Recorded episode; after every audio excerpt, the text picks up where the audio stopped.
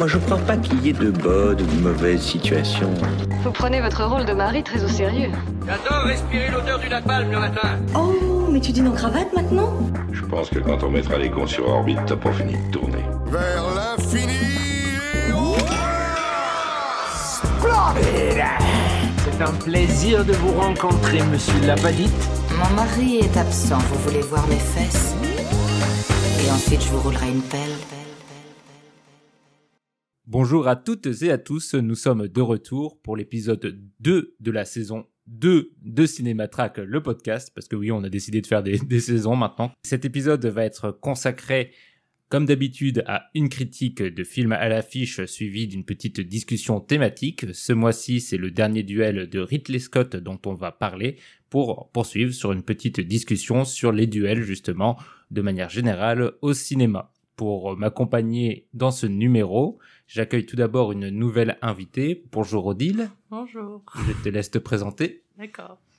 Euh, bah, je m'appelle Odile, je suis euh, autrice adaptatrice de doublage, euh, ce qui consiste à écrire les textes de VF et les faire en sorte qu'ils soient bien en place pour que les, que les comédiens puissent, pour que les comédiens puissent euh, faire une version française euh, à peu près euh, correcte en fonction des moyens et des DA et de la salle et tout, c'est tout et tout. Voilà.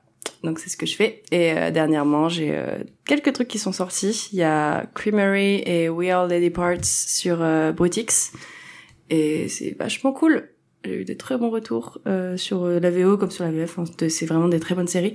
Et il y a aussi Ghost. euh, c'est une série où il y a un couple qui cohabite avec des fantômes de plein d'époques différentes. Et c'est très très très drôle. Et c'est sur MyCanal. Donc voilà, allez voir ça. Très bien. Et j'accueille euh, quelqu'un que vous connaissez euh, déjà, puisqu'il s'agit du rédacteur en chef de Cinématrack. Bonjour Renaud. Salut Mehdi, cette fois je promets de ne pas dire de choses sales dans le podcast. C'est vrai que la dernière fois, tu, tu as rendu le podcast interdit aux moins de 18 ans. Et je pense que tu as une petite actualité. Oui, alors euh, nous sommes plusieurs du site Cinématrack à avoir participé à un livre sur les super-héros édité chez les Moutons électriques. Donc le livre s'appelle Super-héros sous le masque. Il est dirigé par Victor Lopez, qui est un ami euh, qui, euh, qui, qui a longtemps dirigé Istasia. Et dans le livre, donc, vous pourrez trouver un chapitre de ma part consacré à la position des, en gros, des auteurs dans les comics, et un chapitre d'un autre rédacteur du site que vous connaissez bien. Il s'appelle Martin Gaël, ou Gaël Martin pour les intimes, euh, qui lui a écrit sur la trilogie de Shyamalan, euh, donc Incassable, Split et Glace.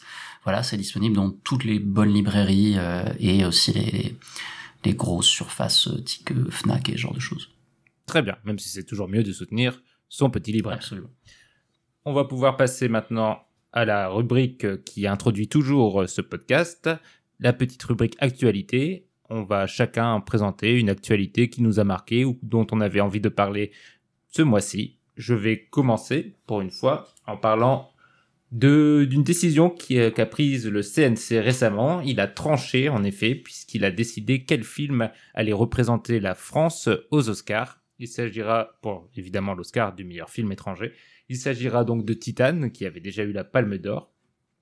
Plus précisément, c'était une commission au sein du, CNC, puisque le CNC, le Centre national du cinéma, fonctionne en, commission. Euh, il y en a une spécifiquement euh, spécialisée dans le choix du film qui représente la France euh, aux Oscars. Et après des interviews avec les producteurs, vendeurs internationaux et distributeurs américains de trois films, elle a choisi Titan. Les deux autres films qui, auraient pu être choisis étaient Bac Nord de Cédric Jiménez et L'événement de Audrey Diwan, qui avait euh, remporté euh, le prix du Festival de, de Venise. Et qui a coécrit euh, Bac Nord, je crois.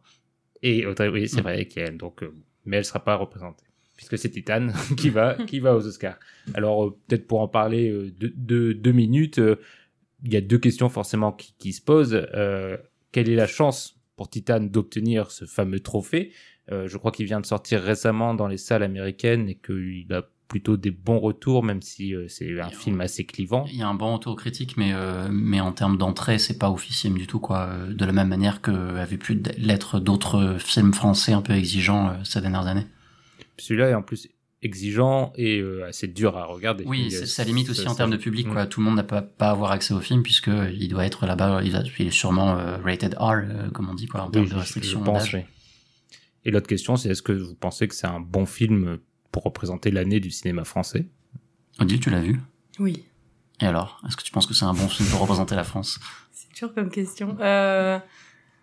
Bah oui, je pense, je sais pas. Genre c'est un peu, c'est un peu, euh, ça représente un peu l'éclecti- l'éclectisme actuel de- du cinéma, j'ai l'impression. Enfin, il y a- Oui, une certaine pas mal- il y a- modernité. une Il y a certaine- beaucoup, beaucoup de choses qui, sortent, beaucoup de genres différents, donc pourquoi pas. Enfin, c'est Mm. assez extrême, donc euh, je suis toujours pour un peu de chaos de toute façon, donc c'est parti. Je pense que c'est trop moderne pour euh, pour l'Oscar du film étranger, euh, qui est malheureusement très souvent un peu euh, un peu classique.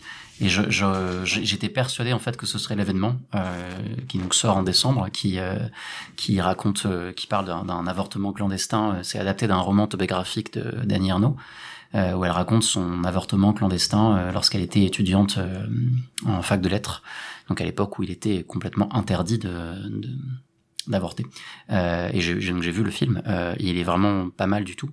Et en plus, euh, très à propos au vu de, de ce qui se passe en ce moment aux États-Unis, notamment au Texas, euh, sur les, les- la question de, de l'avortement. Bah, c'est vrai que c'est beaucoup plus un pitch euh, à Oscar, comme on dit, que celui de Titan. Bah, Titan, tu peux déjà pas faire un pitch, donc. euh, tu ou peux, alors mais tu peux, mais tu Ouais. vas pas donner envie aux gens d'aller voir le film. Donc, euh, Après, je suis ravi en vrai pour pour Titan, quoi. Mhm. C'est hyper intéressant, quoi. Et, et j'ai hâte de voir euh, les tenues de l'équipe euh, si jamais euh, le film est sélectionné au final dans les cinq, parce que pour l'instant, il est même pas dans les. On sait même. Non, on n'a pas de nomi- non, non, nomination ni rien. Non, non.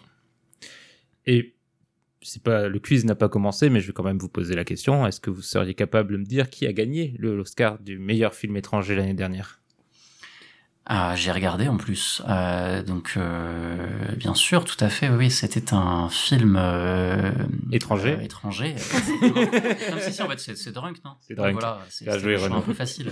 C'était le choix facile. Bon, de toute façon, il n'y avait pas eu 36 000 films hein, l'année dernière, mais. Non, mais il me semble qu'il y avait d'autres films qui étaient mieux. Je les ai oubliés, mais Odile, ta news. Ouais. Non, c'est euh, c'est euh, Bernard Tiffen, un comédien de doublage qui est mort euh, genre hier ou non aujourd'hui ou hier, je sais plus.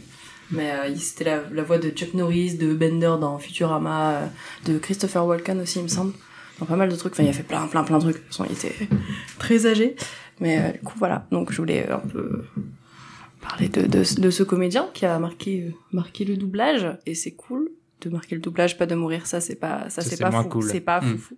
donc tu restes dans Euh, ton voilà. domaine. euh, du Ouais, doublage. je suis un peu une forceuse. Euh, Mhm. donc oui, exactement. Mais, c'est- mais c'est vrai qu'il avait. Enfin, les personnages que tu dis, Chuck Norris, Bender, enfin, c'est des voix euh, Moi, surtout, particulièrement surtout pour marquantes. Bender, effectivement, euh, c'est une voix que j'ai entendue euh, pas toute mon enfance, parce que je me suis mis euh, à l'adolescence, je crois, à Futurama, mais c'est une de mes séries préférées, euh, et la VF est excellente, euh, comme euh, comme celle des Simpsons, quoi. Que tu regardais Donc, pas Walker Texas Ranger ouais, quand que- t'étais non, j'avoue, non, je regardais pas. C'est ce que je veux dire. Je pense que c'est plutôt celle de Chuck Ah Norris ouais. qui a marqué le public. Parce Parce que toi, tu regardais. Oui, sans trop le vouloir, mais c'était. et c'était à Odile aussi, TF1. tu C'était regardais. la série de Daron, ça, tu vois. Ouais. Hmm, donc tu regardais Je avec pourrais ton même père. chanter le générique. Bah, je mon père regardait, moi j'étais tu- derrière. D'accord, donc euh, Mehdi va Je nous chanter le générique tout de suite. Vas-y. Ta ta ta ta ta ta ta. The Ranger. Voilà. Et euh, ben oui, il avait une voix assez caractéristique aussi en français. D'ailleurs, je sais même pas si je connais sa voix anglaise à Chuck Norris, vu que j'ai jamais rien vu de lui. euh. Ah, moi, je l'ai vu Ah, oui, récemment dans un documentaire, euh, je sais plus pourquoi. Ah oui, si, si, c'était le, la, la vidéo YouTube de cinéma et politique sur le- les années 80, euh, Ah oui. euh, le cinéma musclé, euh, Le la cinéma Reagan, etc. et tout. Comment Le cinéma de gauche. Oui, voilà, oui, oui, le, oui, oui. Renaud. Oui. Oui, oui. Alors, ma news, c'est pas pour retourner le couteau dans la plaie, mais donc avec euh, 2,093 millions d'entrées, Bac Nord fait désormais mieux que Les Rivières Pourpres 2 et 36 Quai des Orfèvres et devient le plus gros succès pour un polar depuis le premier Rivière Pourpre, qui Rivière Pourpre, pardon, qui est encore largement dessus.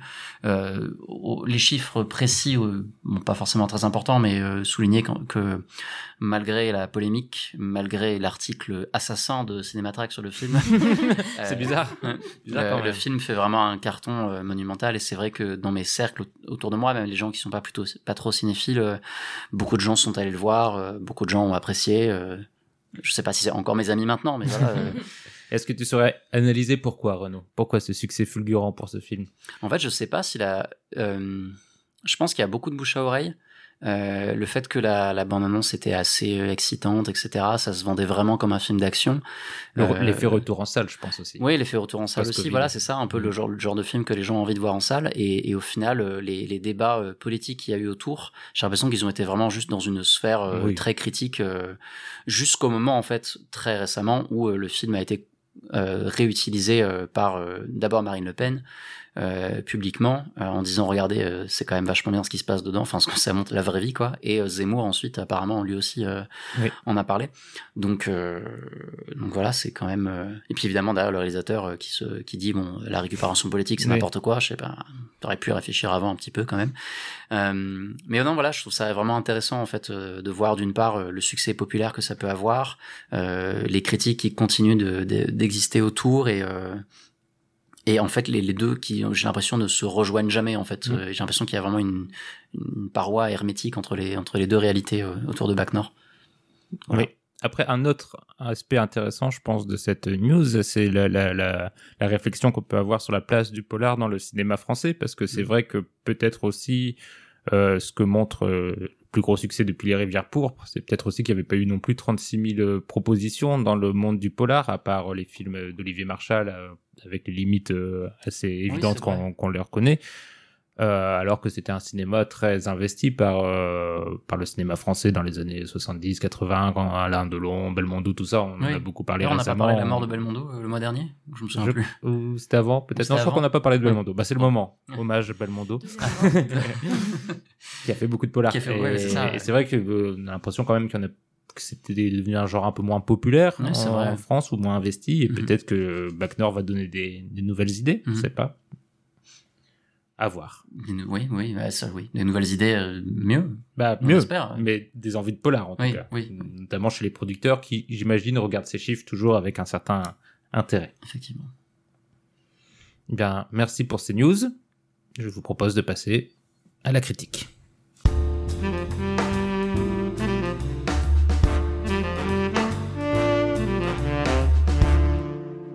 L'infatigable Ridley Scott est de retour avec le dernier duel. D'ailleurs, est-ce que vous sauriez me dire comme ça, encore un petit quiz, combien de films il a fait? Trop je pense que c'est une vérité. Mais pour le coup, ça c'est pas, pas une blague que je te dis. Hein, c'est que euh, je me souviens de, de euh, comment il s'appelle euh, le mec qui a fait Excalibur, euh, Bourman, qui avait dit dans une interview avec Première, qu'il disait en fait euh, Ridley Scott, son truc, c'est qu'il aime tourner en fait. Donc il s'arrête jamais. Donc il mm. va, il va être tout le temps en tournage. Donc peu importe si un film, voilà, est pas entièrement réussi, il s'en fout, il passe à autre chose. il aime tourner. Donc il en bah, fait ça, plein. Ça se voit dans mm. sa film. Mais donc un chiffre. 43. 40. 4. ça joue la prudence. Non, 26 quand même. J'ai un peu abusé. Long métrage. Hein. Mais, euh, mais oui, c'est son, son 26e et son 27e est déjà annoncé et, prévu puisque ce sera House of Gucci. Toujours avec Adam Driver et Lady Gaga. Mais on va pas parler de ça. On revient sur euh, The Last Duel. Et on pouvait peut-être en effet s'inquiéter un petit peu euh, à l'annonce du projet et à l'annonce du film parce que comme l'a, dit Renaud, Ridley Scott tourne beaucoup et depuis quelque temps quand même, euh, il y a peut-être plus de mauvais films que de bons films ou en tout cas il y a assez peu de, chefs-d'œuvre indiscutables dans, sa filmographie. Il retrouve euh, un récit historique avec le dernier duel, tiré d'une histoire vraie en France, Cocorico, en l'année de grâce 1386, qui met en scène Matt Damon, Adam Driver, Jodie Comer et Ben Affleck. Matt Damon et Ben Affleck ont participé au scénario avec, Ah, tu me lances un piège là, je l'avais à côté de moi, pardon, euh, Nicole Olofsson, c'est ça, plus connue pour euh, Can You Ever Forgive Me, qui est un très bon film euh, qu'elle a écrit aussi. très bien. Et donc le fameux duel du titre oppose Jean de Carouge et Jacques Legris, ou bien Jean de Carouge et Jacques Legris, le premier accusant le second d'avoir violé sa femme. Le film se construit autour de ce récit, raconté trois fois pour nous montrer les versions des différents protago- protagonistes, en finissant par celui de la femme qui est présenté par le film comme étant la vérité. Avant de rentrer dans les détails du film, qu'est-ce que vous en avez pensé Odile, tu commences. C'était incroyable. Dans quel sens incroyable? Euh, non, j'ai vraiment beaucoup, beaucoup, beaucoup aimé. Euh, Enfin, déjà la construction, ce genre de, de film où il y a plusieurs euh, versions d'une histoire, euh, je trouve ça toujours euh, très, très intéressant. Mais en plus, euh, 'fin, le- les acteurs, enfin, c'est un casting fou. Euh, c'est, ben, les sujets forcément sont assez bouleversants et c'est, pas, enfin, j'ai j'ai vraiment, j'ai j'ai adoré. Enfin, je suis sortie du film comme si je m'étais pris une grande claque dans la tête. Et euh, faut résumer. Très bien. Je suis pas extrême. Non, c'est parfait. On aime ça, ce cinématrack, les, les, les avis forts. Renaud, un avis presque aussi fort parce que euh, pour moi c'était son meilleur depuis euh, facile Gladiator quoi euh, qui remonte déjà à il y a 20 ans je crois un truc comme 21 ça hein. 21 ans et voilà. Donc euh, ça, ça commence à dater. Euh, très surpris. Après euh, ça marche facilement sur moi parce que j'ai euh, j'aime beaucoup l'histoire euh, médiévale. Euh, et, euh, et je, je m'en fous qu'il y ait des incohérences comme apparemment il y a des historiens qui enfin des historiens il y a des médiévistes qui se plaignent des, des euh, visières euh, à trous là qu'ils ont euh, pendant le duel qui sont pas du tout réalistes. Euh, le fait est que le reste du film euh, en termes de démarche euh, histori- histori- d'historiographie euh, est très très intéressant. Euh, il est effectivement adapté d'une histoire vraie adapté d'un bouquin euh, d'un bouquin avec une étude historique sur le sujet la plus complète à ce jour. Et ouais non j'ai trouvé ça formidable. Comme Odile j'adore les, les histoires qui présentent plusieurs points de vue à la, à la ça me ça me botte très très vite. J'adore le casting et puis en plus euh, le film commence en me brossant dans le sens du poil parce que ça s'ouvre à la bataille de Limoges qui est quand même euh, la ville où je suis né et ils arrêtent pas de dire Limoges dedans et franchement entendre Ben Affleck et, et Matt Damon dire Limoges is fallen mais vraiment mais le plus grand kiff de ma vie euh, d'ailleurs l'été dernier pour balancer ma vie personnelle j'étais en vacances dans le un des châteaux utilisés euh, pour le tournage du film Euh, donc c'était très rigolo de reconnaître encore les, les différents éléments euh, qu'on voit euh, qu'on voit à plusieurs moments de- du, du long métrage. Non, vraiment euh, une énorme surprise euh, et même un choc quand j'ai vu à la fin en générique, mais c'est pas possible que Ben Affleck et, et Matt Damon aient écrit un truc euh, aussi aussi malin euh, dans son portrait euh, dans son portrait d'un point de vue euh, d'un point de vue féminin en fait. Bon après euh, il y a aussi euh, Ils sont aidés. ils sont aidés aussi, Mhm. mais quand même euh, voilà j'étais assez choqué euh, par euh, par ça et, et choqué en bien. Très bien, très bien. Euh, je vais vous rejoindre un- avec euh, peut-être un ton un peu plus s'en doutait. réservé, mais, mais je suis d'accord avec toi pour dire que c'est sûrement son meilleur depuis Gladiator, ce qui veut pas dire grand-chose de mon côté, mais, euh, mais c'est quand que tu n'es pas dans la team cartel toi. Ah, je pense que Cartel, bon Gaël nous écoute peut-être, mais il va me dire... Moi j'aime bien cartel. hein. Pour moi, c'est un des pires films que j'ai vu Ok, de ces dix dernières années. Ça vraiment, marche. ça a été une souffrance de A à Z. Donc, euh, Cartel, Parfait, vraiment, c'est le plus mauvais exemple. Parfait. Mais, euh, mais, mais sinon, donc, assez réservé sur la, la filmographie récente de Ridley Scott. Et celui-là est quand même, je trouve, vraiment un ton au-dessus dans tous les domaines, euh, à la fois dans l'efficacité, euh, euh, en termes juste de, de, de reconstitution pure, de, de plaisir de voir euh, des, des, des, des époques euh, qu'on connaît peu et, euh, et une qualité, un soin apporté. Alors, pas à la reconstitution historique, hein, puisque j'imagine qu'il y a beaucoup de choses en effet qui peuvent euh, faire dresser les poils d'historiens. Je m'y connais pas donc je ne sais pas, mais dans le fait de recréer une ambiance, recréer un univers crédible et cohérent, je trouve que ça, le, le film le réussit parfaitement. Et, et l'une des grandes forces du film, et en effet, on l'a on l'a déjà dit, on reviendra sûrement dessus, ce casting aux petits oignons, on va dire, euh, où les acteurs correspondent parfaitement à ces personnages et à ces personnages historiques. Je pense qu'on reviendra à cette opposition, à ce fameux duel entre euh, le personnage d'Adam Driver et celui euh, de Matt Damon, entre Jacques et Jean.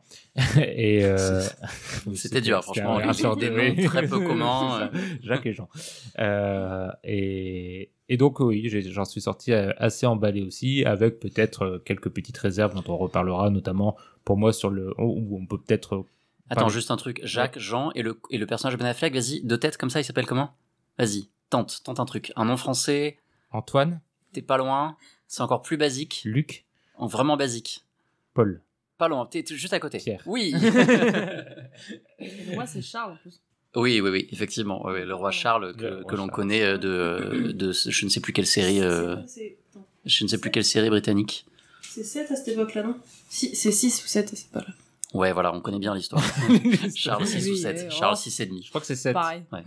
Charles sept. En tout cas, un roi très jeune, euh, et lui et sa compagne euh, qui, euh, qui sont assez présents dans le film, euh, mais sans en parler. Enfin, tr- en parlant très peu. En fait, c'est ça, ça aussi que j'ai beaucoup aimé dans le film. Il y a beaucoup de, beaucoup de plans d'insert euh, qui, qui ajoutent sans, euh, sans trop en dire. Quoi. Euh, Mais vas-y, Mehdi, tu, vou- tu voulais nous lancer sur un, un Bah, thème en particulier. Oui, bah, je- la structure, l'effet euh, Ra- Rashomon, comme tu disais, euh, Renault. Bon, peut-être Ra- Rashomon, on va pas le re- redétailler ce que c'est, mais euh, juste préciser rapidement euh, le film de Kurosawa, qui a été l'un des premiers à populariser ce- cette façon de raconter un récit avec différents points de vue et des points de vue certains faux, peut-être tous faux, ou en tout cas qui me présentent une version différente selon le, personnage euh, qui est central euh, dans, la partie euh, euh, du récit. Et, donc ici, trois, personnages. Moi, je trouve qu'il y a toujours une petite limite forcément à ce type euh, de structure, c'est euh, que c'est très difficile de garder un rythme euh, euh, et de construire un rythme avec ça, puisque on arrive toujours euh, à la fin du récit, on repart au début, et il y a forcément une petite cassure où tu relances la machine, où toi tu sais à peu près les scènes qui vont arriver, donc t'attends les différences, t'attends euh, ce qui va changer, et des fois ça change pas tant que ça, donc tu revois quand même deux ou trois fois la même chose. Là où le film est assez intelligent, c'est que selon les trois parties, euh, plus ça va, plus et plus il y a d'ellipses. Euh, la troisième partie, c'est même il, y a, te montre juste euh, deux trois plans, mais ça commence, il y a plein de scènes qui sont plus plus remontrées. Mais je trouve quand même qu'il y a un petit côté parfois qui crée des longueurs euh, pour un film qui dure 2h30. Ouais, moi, je trouve ça essentiel justement. euh, et euh, alors, c'est pas pareil qu'au théâtre où tu vas voir une pièce que tu connais déjà et justement tu t'attends à voir certaines scènes et mises en scène différemment. Mais là, c'est vraiment la question, les questions de point de vue euh, sur des détails qui sont essentiels. Et justement, moi, je vivais pendant le film dans l'attente de revoir certains moments. Euh, alors, on l'a pas encore dit, mais si vous écoutez l'épisode, euh, vous avez force, probablement vu le film. Euh, à un moment ou un autre, on va être obligé de parler de choses extrêmement dures euh, parce qu'il faut qu'on parle de la manière dont est présentée, mise en scène la scène de viol à deux reprises. Je pense que c'est essentiel Mhm. euh, et, et je pense que c'est vraiment un des points forts du film.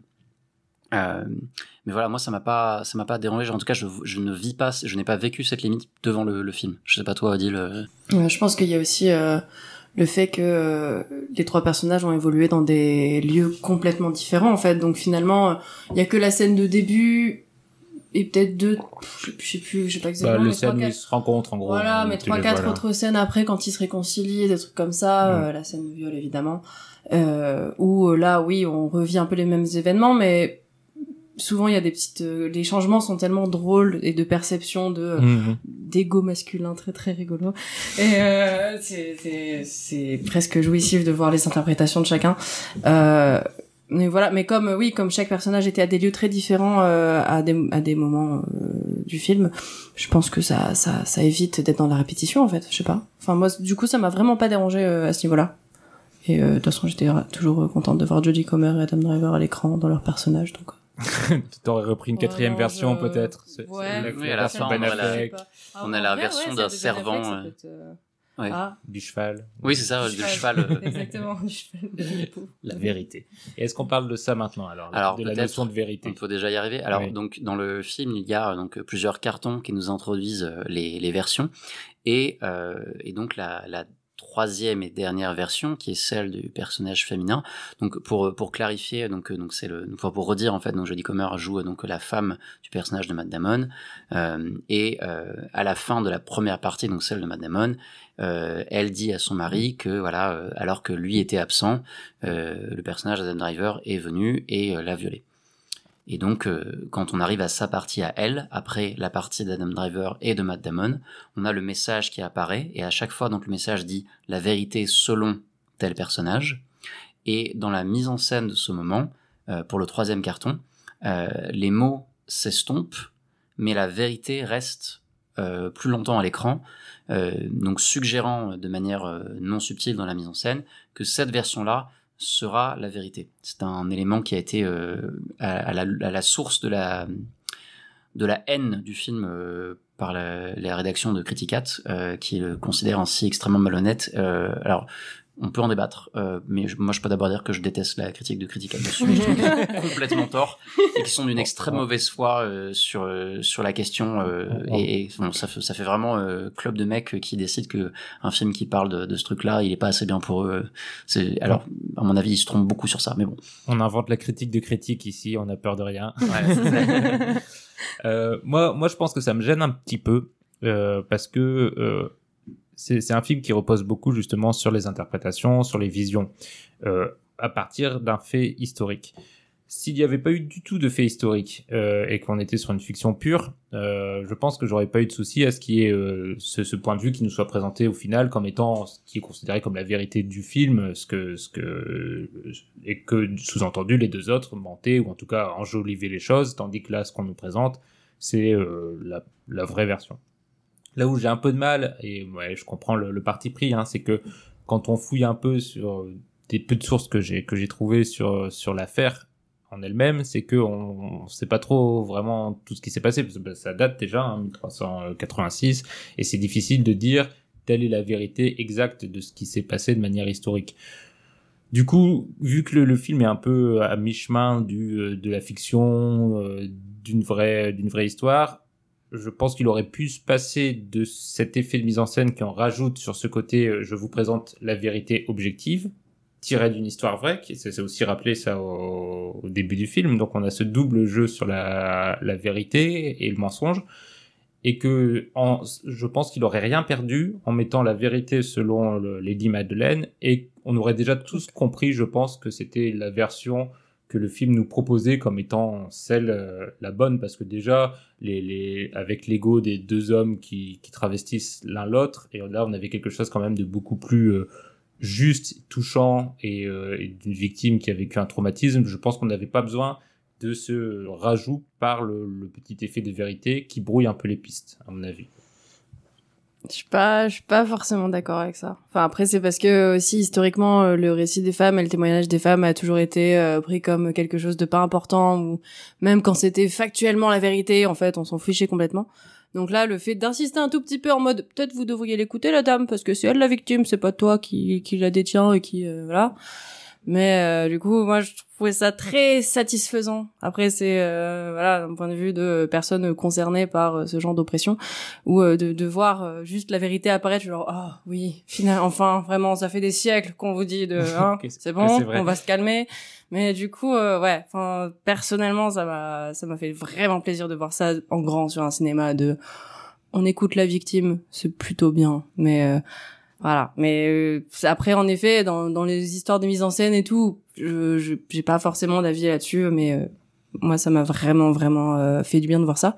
Et aussi, ben, juste pour la suite, enfin, on, on, le voyait très bien dans, comme tu le dis, dans la mise en scène, dans ben, la justesse du, du jeu des acteurs aussi, que la troisième version euh, était plein de sincérité et beaucoup plus euh, réaliste finalement que les mmh. autres et moins euh, moins subjective. Donc euh, voilà. Mais pour ce truc-là en particulier, euh, c'était, ouais, j'ai pris ça pour une grande victoire pour tout le monde vraiment. C'était trop bien. Euh, par rapport à ce que tu disais sur sur les faits historiques, alors j'ai fait quelques recherches aussi et moi ce que j'ai trouvé, euh, c'est que ensuite euh, on a eu un aveu que qu'elle avait été violée d'une source anonyme. Euh, et donc c'est pas très précis, euh, mais c'est l'info la plus précise qu'on a apparemment dessus. Donc ce serait euh, le plus probable aussi. Ouais voilà. Après effectivement euh, le ça ne donne pas la véracité de tout ce que l'on voit euh, parce bah, que c'est pas possible. Ce qui, oui bien sûr ce qui est pas possible, mais en fait moi ça m'a alors j'ai j'y ai beaucoup réfléchi du coup depuis parce que c'est vrai que ça me trotte en tête et c'est vrai que c'est un parti pris assez énorme.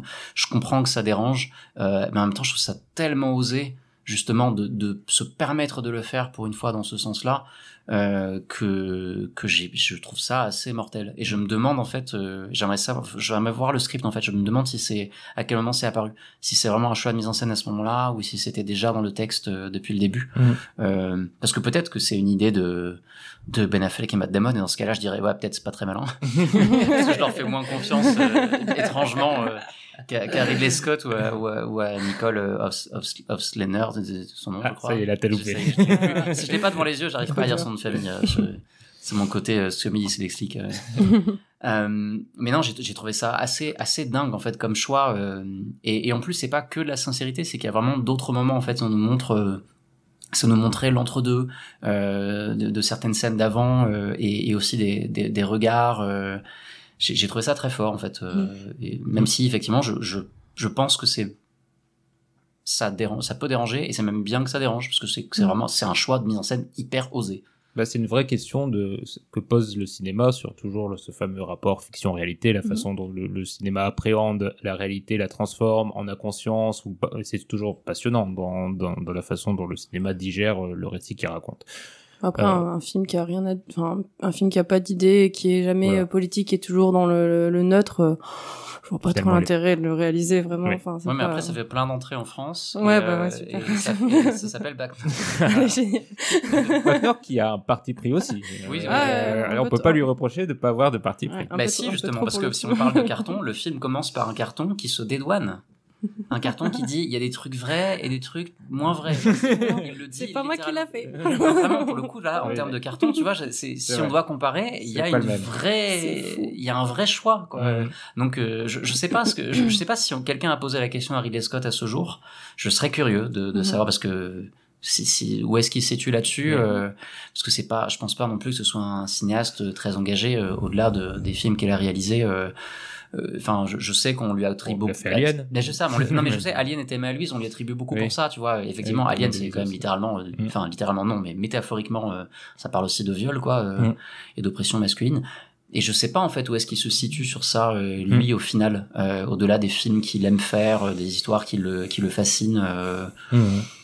Oui, je sais pas si c'était vraiment un coup de poing politique ou si c'est quelque chose qui, qui Oui. est passé avant ou dans le scénario. ça, ou- ouais, ouais. Parce que moi, une lecture que j'aime pas beaucoup sur le film, justement, c'est les gens qui disent ouais, c'est vraiment un film avec de l'air MeToo et tout. Et je, je comprends qu'on dise ça, mais en vrai, euh, c'est ça correspond à un travail d'historien euh, Mm. qui, qui commence déjà à dater un peu, qui, qui est aussi influencé d'autres courants euh, féministes qui ont influé, euh, qui, qui ont eu l'influence sur, sur, sur le, le travail scientifique aussi euh, depuis de nombreuses décennies, Mhm. et, et qui, euh, bah, qui qui révèle une autre manière de réfléchir l'histoire. Et c'est pas juste ah bah voilà maintenant il y a eu MeToo, vas-y on fait des trucs comme ça quoi.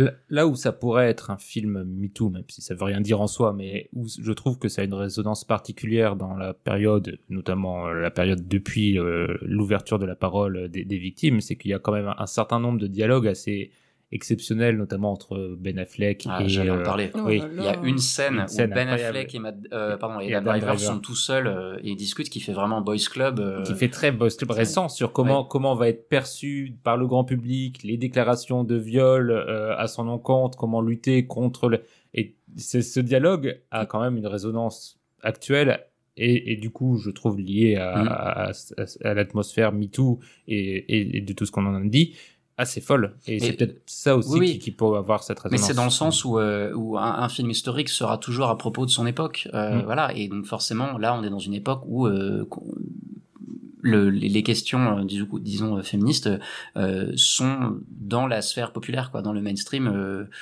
Pour plein de raisons euh, Mm. que je vais pas détailler ici parce que je suis pas du tout expert Euh, mais voilà euh, c'est ça fait partie du, du zeitgeist euh, comme on dit Ouais. donc euh, donc c'est cohérent avec son époque euh, Après, sans que ce soit forcément volontaire pardon D'un autre, non, je te coupe. Euh, d'un autre côté, ce genre de conversation entre mecs euh, à essayer de se protéger, genre ça date pas d'hier et ça date pas de l'ère MeToo et ça date pas genre comme l'oppression féminine. Enfin, ça, ça vraiment genre c'est juste qu'on en parle davantage, mais euh, ce genre de problème là, si c'est si ça ressort autant, c'est aussi peut-être que depuis cette époque-là un peu médiévale, bon, il y a plein de choses qui ont, qui ont changé évidemment, mais il y a quand même des de discussions de, on en parle après les coupes de cheveux, mais il y a quand même des discussions de salon comme ça qui restent les mêmes. Et si ça résonne maintenant, bah c'est cool. Du coup, on en parle davantage et on dit bah peut-être qu'il faut arrêter, et voilà. Mais mais je sais pas. Enfin, c'est comme euh, ben on disait euh, il y a quelques minutes sur le, la vérification des faits historiques et tout. Enfin, il y a aussi euh, le truc de ben des fois t'as pas forcément besoin d'être sûr à 100% et parce que tu vas jamais être sûr et il y a un truc qui peut la même histoire elle se passe il y a deux jours tu vas jamais être sûr de la vérité non plus. Mm. mais il faut bien prendre une vrai. décision au bout d'un moment dans un procès. Et là c'est clairement un procès le film donc euh, oui. Donc juste- voilà justement mais c'est vrai qu'un le- truc qu'on a on n'a rien inventé en fait. Enfin ces dernières décennies il y a rien qui a été inventé on a juste lancé le débat C'est vrai qu'il y a un truc qu'on n'a pas dit, c'est effectivement ce principe de, de, de duel qui a du coup une raison juridique, puisque du coup c'est le vainqueur du duel. Alors c'est un truc qui je pense a été en vrai largement euh, remis euh, dans la popularité euh, moderne avec Game of Thrones, puisqu'on le voit plusieurs fois dedans, mais c'était un vrai truc quoi. Euh, Le vainqueur, euh, on décide que c'est lui qui avait raison. via champion, c'est-à-dire Oui. que euh, parce que c'est comme c'est euh, c'est aussi dit de manière explicite. C'est- peut-être aussi là je, je, récupère aussi ce qu'on vient de dire. Je pense que ce qui fait aussi de ce film quelque chose qui était peut-être différent à au, au film blockbuster d'avant la, période MeToo. Euh, c'est qu'il y a aussi par exemple une phrase explicite euh, qui dit euh, où Matt Damon dit euh, comme le viol n'est pas euh, tu n'es pas la victime du viol c'est moi la victime du viol et plusieurs fois dans le film où il se présente comme la victime du fait et parce que elle c'est juste une femme tandis que lui euh, on a violé son honneur et sa femme Oui, mais c'est parce donc- que légalement, c'est ça. Enfin, si j'ai oui, bien compris, quoi. là, mais le ça. film insiste pas mal Ouais. là-dessus et je pense que c'est aussi Mhm. cette façon de le Mhm. mettre en avant n'aurait peut-être pas été fait comme ça il y a quelques années dans un grand blockbuster euh, destiné à un grand public. Bon, on aurait gardé le truc de euh, je défends ton honneur et ça aurait été Voilà. le point final, alors que vraiment c'est pas son honneur qui défend, c'est le C'est c'est là en fait où le film est, Ouais. c'est là où le film est, je trouve vraiment excellent en fait, c'est qu'à la fin, il a réussi à faire quelque chose que je que moi je recherche souvent au cinéma, c'est il, nous met en scène quelque chose qui re- qui représente une émotion très simple, à savoir une victoire. Et en même temps, la même émotion que je ressens dans le même moment n'est pas du tout celle-ci. Le, décalage entre les deux est, tellement euh, tellement fort. C'est-à-dire qu'effectivement, c'est un duel qui euh, euh, est posé comme un duel, un duel d'honneur dans une narration classique de je défends une idée, je défends une femme pour et voilà et donc à la fin j'ai une récompense. Mais là, en fait, euh, la manière dont c'est mis en scène, on, on voit euh, le salut dans l'arène, etc.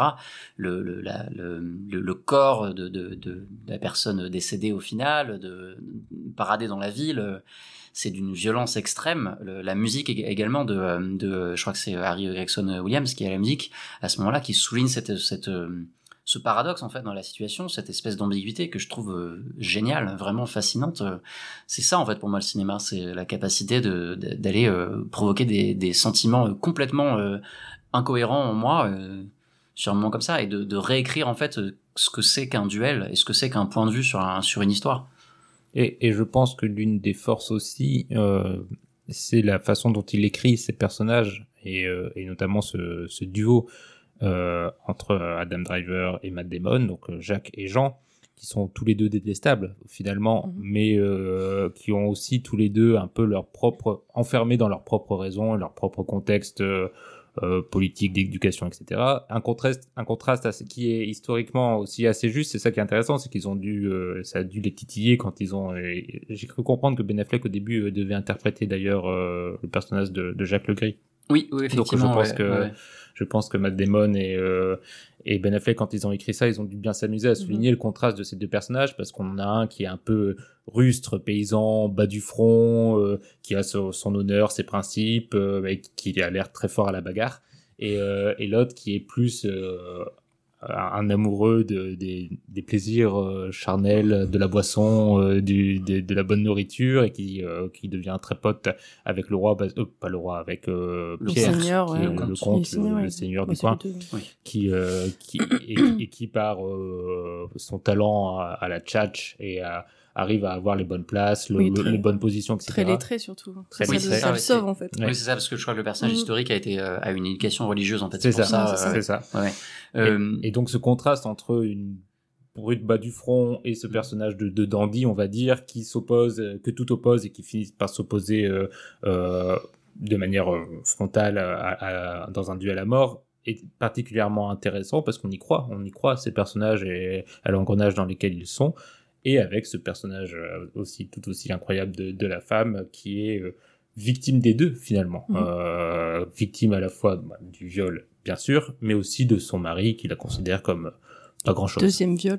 Oui, oui, effectivement, ouais, qui est qui est pour le coup euh, suggéré, mais qui, qui est assez euh, assez évident. Euh, par rapport à ce que tu disais aussi, tu me refais penser à une remarque que je me faisais devant le film, c'est effectivement le choix de casting peut-être surprenant de Ben Affleck et, et Matt Damon en vrai, mais en fait pendant le film je me suis dit incroyable. Oui. euh, en fait, euh, les seigneurs, c'est la mafia. Je retrouvais, euh, pour les gens qui ne le savent pas, peut-être qu'il y en a qui ne le savent pas, que Ben Affleck et Matt Damon euh, ont grandi ensemble dans, la, dans la banlieue de Boston, un peu un peu dans la dèche quoi. Ils ont ils ont percé dans le cinéma avec Good Will Hunting qu'ils ont écrit tous les deux, qui à l'origine dans la première version parlait vraiment d'affaires criminelles etc. Euh, et, et qui sont plus habitués à voilà à ce genre de, de cinéma euh, aux infiltrés euh, à euh, je sais plus comment il s'appelle le film de, de, Ben Affleck là avec où il joue un criminel euh, au Oui. grand cœur euh, à Boston enfin bref Oui, voilà, peu importe. Euh, mais donc, donc, il y a des scènes où Adam Driver, quand il va chercher la thune chez les gens, j'aurais vraiment l'impression Oui. de regarder les affranchis. Quoi. oui, quand le, le type se fait tabasser Oui, derrière. oui, bien exactement. sûr, oui. bien sûr. Et, et je trouvais ça assez fort en fait de, de justement de, bah, de, de, mettre en scène le Moyen Âge de cette manière extrêmement rustre, extrêmement euh, violente, euh, sans fioriture. euh. Il y a même un dialogue à un moment que je trouve assez joli dans le genre euh, dans le genre réécriture où elle, elle euh, Jodie Comer parle avec Adam Driver, et elle parle du roman de la Rose. Mhm. Et il, il, il, essaie, il essaie de la draguer un peu en mode ouais tu as vu moi aussi je sais lire et tout. Et il tente le roman de la Rose qui historiquement, euh, enfin l'histoire du roman de la Rose c'est un chevalier qui essaie de conquérir une femme et pour ça ben il essaie de pénétrer dans son jardin et tout et elle est en mode moi j'aime pas trop ça. L- l'im- L'image est assez évidente quoi, Ouais. euh, en termes de relecture euh, de, de- histoire classique euh, médiévale. euh, Enfin je trouve ça très fort quoi. Ça résume bien le, le film, quoi. Bah ouais, la volonté clairement, du ouais. film. Et Matt Damon est quand même excellent dans le rôle des, des, des mecs un peu bas du front. euh, Complètement. il est, il est formidable. Un regard un peu bovin, euh, le côté euh, simple, mais. euh, ouais, Ah, c'est ouais, clair que les fans de Matt. Damon français en ce moment euh, en nombre, parce qu'il y a aussi Steve Oui. Water, euh, il est en Oui. France, il est à Marseille, euh, où il joue un, pareil un, un redneck euh, américain euh, Les qui fans cherche. de Mathieu Damon. Oui, on le voit quand même aller euh, à un, à un match de l'OM euh, dans le film. Oui, C'est- au vélodrome. Mhm. Petite pensée à Julien qui nous, qui nous écoute sûrement. Est-ce qu'on qu'on reparle de la scène du viol Ah en soi? Euh, Moi, je dois vous avouer que c'était une de mes grosses craintes quand le film a commencé à se dérouler et à dérouler son propos. Et quand moi, je, je savais avant de le voir qu'il y aurait cet effet Rashomon, donc je savais que j'allais voir les trois versions. Mhm. Et je me suis dit, j'ai eu très peur que le, toute la bascule du film soit sur un jeu narratif de euh, est-ce qu'elle a été violée ou pas. Et Mm. euh, que j'aurais trouvé particulièrement indécent comme, Oui. comme fil rouge et du, du- du film. Heureusement, le film ne fait pas ça parce que même dans les versions où, euh, même la version de l'agresseur, on assiste quand même adouci et très édulcoré, mais on assiste quand même clairement à un viol. Donc c'est ça qui est très intéressant, je trouve, dans la façon dont on a ces trois versions, parce qu'on a la version de l'agresseur et, et la version de la victime. On a deux fois la scène du viol. Donc euh, là aussi, bah, Renaud l'a déjà dit, mais euh, en effet, il faut le savoir avant peut-être de voir le film, mais ça peut être assez violent pour les personnes concernées. Deux, deux scènes totalement différentes dans la façon de la filmer et donc qui ont une crescendo, une force d'autant plus brute quand on a la vraie version. Mais déjà dès le départ, heureusement, je trouve qu'on n'a pas une version où ils se seraient embrassés en faisant des petits euh, euh, dans un truc totalement faux, tu vois, où ils auraient été tous les deux consentants. On a quand même un viol et je trouve ça assez intéressant comme façon de le, montrer. Oui, factuellement, ça c'est sûr. Mais euh, et puis il y a aussi la réaction de de comment s'appelle, Jean de Jean de Carouge là, enfin genre au début quand Oui. euh, elle lui dit, elle lui annonce en mode non mais tout va bien se passer. Et après clairement bah non, euh, ça se passe pas comme ça en réalité. Bref, mais euh, oui les les les les deux scènes. C'est vrai que dans la première version on s'est annoncé, donc on se prépare un petit peu. La deuxième ça arrive. L'autre, il la joue un peu euh, grand séducteur, machin, et tu... C'est ça qui est perturbant, c'est que ça reste clairement un viol. Elle dit clairement non plein de fois. Il y a quand même le jeu. En même temps, il y a le rappel de la scène, lui, un peu euh, de pseudo-orgie avec... euh, avec euh, Oui, il y a, il y a une Avec son- table. son il y a une là. table en fait, et il y a une scène avant où il joue euh, avec des prostituées à scène. courir autour de la table, et là il lui refait la même chose avec elle euh, Ouais. pendant cette Il y a scène. le même, euh, même échange, même Mm. la même phrase qui sort. Euh. Et, et si je peux Euh, me permettre, en plus, ouais. sur cette scène, euh, ça fait aussi beaucoup penser à plein d'autres scènes qu'on a vues dans les- des cinémas d'époque où c'était justement normal, euh, Mhm. dans la scène de, de- de galanterie, de, de- de- de séduction entre l'homme et la femme, que l'homme euh, ait cette attitude extrêmement prédatrice sur la Mais- femme en jouant Ouais, avec. Je pense ouais. à Amadeus où on a Ben cette non, mais j'allais y venir, mais je la garde pour après parce que j'aurais qu'Odile termine euh, Ouais. son Ouais. point. Mais euh, mais il y a un truc hyper intéressant sur ça. Mais euh, ouais, il y a ben la première. euh, la- Mais c'était très. Enfin, là, en fait, je me fie souvent juste à ma réaction quand c'est comme ça, parce que sur le coup, quand je vois le film, je commence pas. Je, je, je, je suis pas, je suis pas comme Renaud, je commence pas à analyser genre tout ce qui se passe à l'écran et la mise en scène et tout. Je suis juste en mode. Alors moi, je me sens pas à l'aise là. Qu'est-ce que tu La ressens première, ça allait. J'ai même fait une vanne à, à Renaud juste après la première scène de viol. Je me suis même permis une toute petite vanne par rapport à ça parce que juste, elle était tellement légère, tellement adoucie, tellement euh, juste en mode bon bah euh, c'est c'est con à dire mais genre bon bah voilà. On s'y attendait, ça arrive. La deuxième version, j'étais crispée, Mm. j'étais pas bien, Mm. j'avais des frissons, c'était horrible, vraiment. Et c'est c'est que des petits détails qui changent, c'est que une, une énergie, c'est la manière de parler, c'est de c'est les, les, les noms, l'intensité des noms. Oh mon dieu, Là où le, le dans la corps qui caméra se crise, Dans- dans la première version, à un moment, elle dit, il y a un moment, elle dit non, euh, et, et la manière dont elle, voilà, la manière dont le nom est dit euh, n'a rien à voir. Ah, presque euh, rieur en fait. En, Ouais, ouais, c'est ça. Voilà, manière. c'est donc le- c'est, c'est effectivement, euh, c'est pas du tout la non subtilité à laquelle tu t'inquiétais. euh, Oui. Et c'est là en fait du coup sur ce que tu dis, sur les parallèles. Moi, je trouve ce que je trouve dingue, c'est qu'en fait la première scène m'a fait penser à littéralement une scène de romance dans un film Mhm. de Ridley Scott, à savoir Blade Runner. Ah dans oui, Blade oui, Runner, c'est vrai, il y a ça aussi Quand euh. Harrison Ford se ouais. jette sur sa compagne, on a la musique de Vangelis qui part en mode romantique et tout. Et c'est la même scène, la même scène, mais Oui, vraiment. parce qu'elle dit non. et puis- Absolument, elle dit non et tout. C'est vraiment ça. Il se jette dessus. Et Harrison Ford a notamment, enfin, dans sa filmographie, souvent eu cette figure-là. Il, il le fait aussi un peu dans l'Empire contre-attaque avec la princesse Leia. Euh, euh, donc, donc ce truc-là, j'ai, j'ai- en fait, j'y ai pensé direct en fait Mm. en voyant la scène dans le film. Je dis ah oui, c'est, clairement un viol parce que je le vois comme ça aujourd'hui. Euh, mais euh, effectivement, t'as raison. On- un film d'époque, euh, on a l'habitude de, de voir ça, quoi. Mm. Euh, donc c'est, en termes de mise en scène, c'est super fort, quoi, comme justesse. Surtout qu'il y a des petits détails aussi, par exemple, dans la première version, la version édulcorée vue dans, par les yeux de l'agresseur, elle enlève ses chaussures, par exemple, un peu avant Mhm. dans l'escalier, comme si c'était une invitation, euh, suis-moi. Dans la deuxième, pas du tout, elle lui, arrache carrément. euh, Mhm. Donc il y a, il y a aussi ce, un petit décalage, mais qui est suffisamment léger pour pas qu'on ait, je, je trouve justement, ce, ce malaise. On a quand même dans les deux cas euh, quelque chose de... Puis rien, de quand, il, rien quand il arrive au, quand il arrive au château, genre sa manière de dire euh, je vous aime, machin, genre Mm. la première fois c'est hyper euh, Ouais, romantique lyrique. et tout, et après il, il, il est juste mort de rire en le disant, Mm. et tu mais non, ça va pas le faire du tout. Ouais, et après c'est toi un- qui me disais dans le regard de Jodie, C'est ça, il y a un plan Marguerite. euh, euh, de, de, de, Mar- de- de Marguerite qui regarde, euh, enfin quand elle dit genre la- laissez-moi, et dans la première version en fait, euh, euh, lui il dit à son serviteur, euh, non mais oui évidemment casse-toi, laisse-nous tous les deux, Mm. et euh, il n'y a pas de regard en fait vers lui, et dans sa version à elle, on la voit regarder les deux, Ah et oui. faire non mais enfin non partez en fait, je suis pas deux, bien là, ouais, ouais. ouais. Euh, donc clairement il y a ce petit changement. Euh, Mhm. c'est c'est vraiment très très fort comme justesse de mise en scène. Pour moi, il y a vraiment ces deux scènes-là, euh, la scène dont tu parlais tout à l'heure, Mehdi, du Boys Club, et le duel en soi, qui sont vraiment des scènes, euh, Mm. qui sont vraiment les scènes fortes du film, quoi, parce que le duel euh, est tellement violent, tellement hardcore à regarder. Ma mère, elle allait le voir, elle m'a dit, bah, bah, j'ai vu deux heures de film.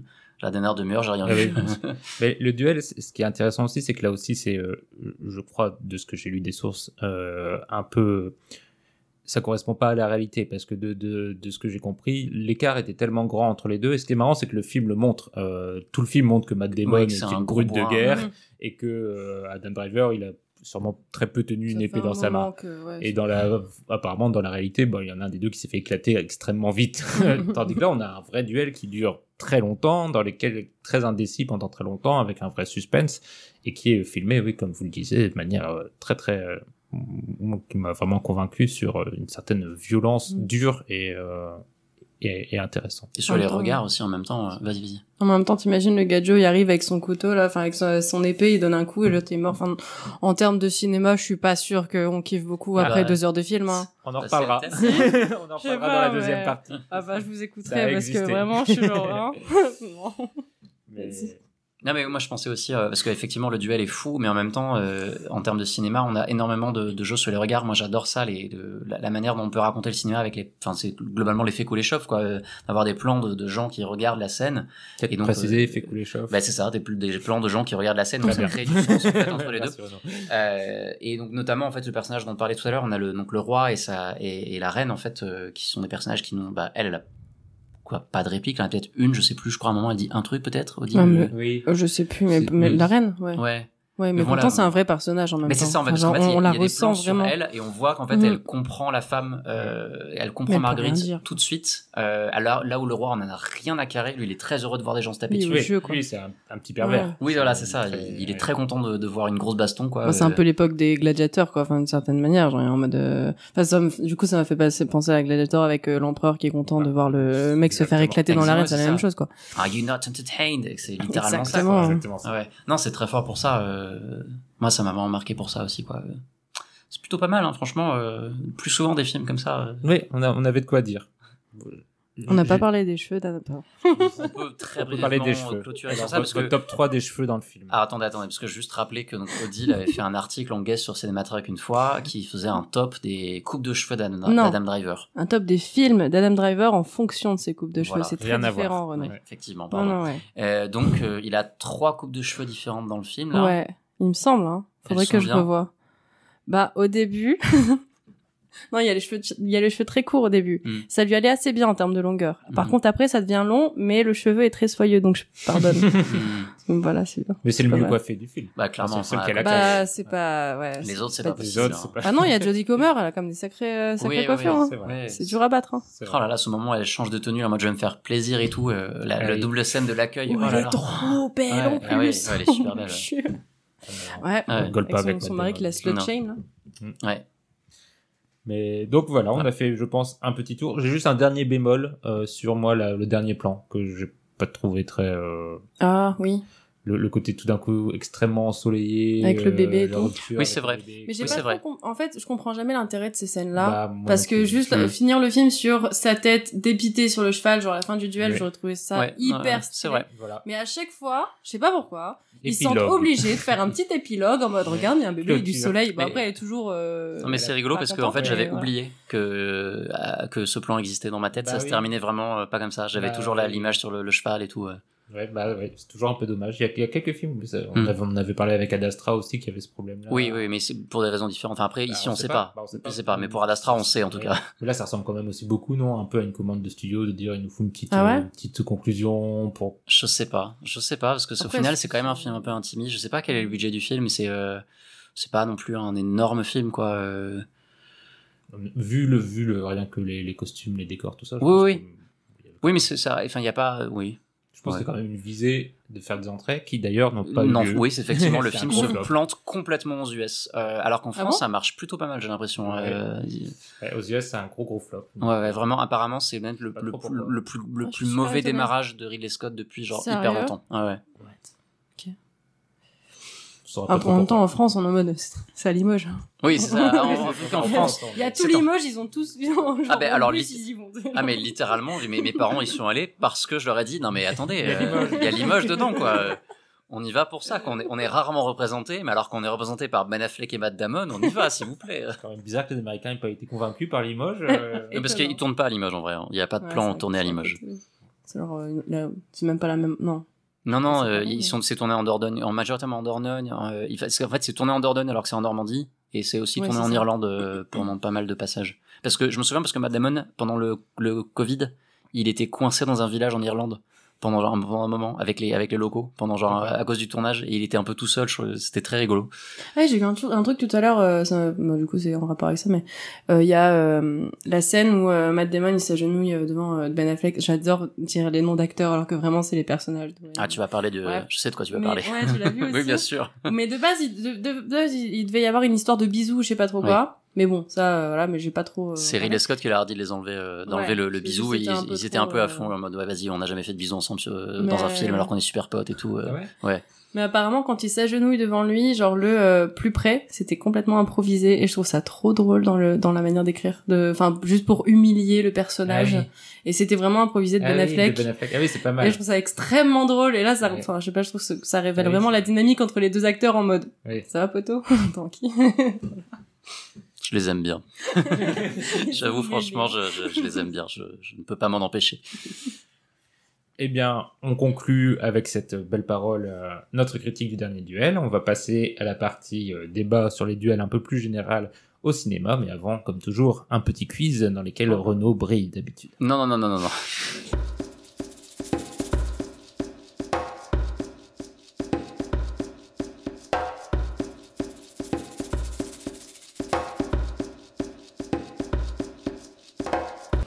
Vous êtes prêts?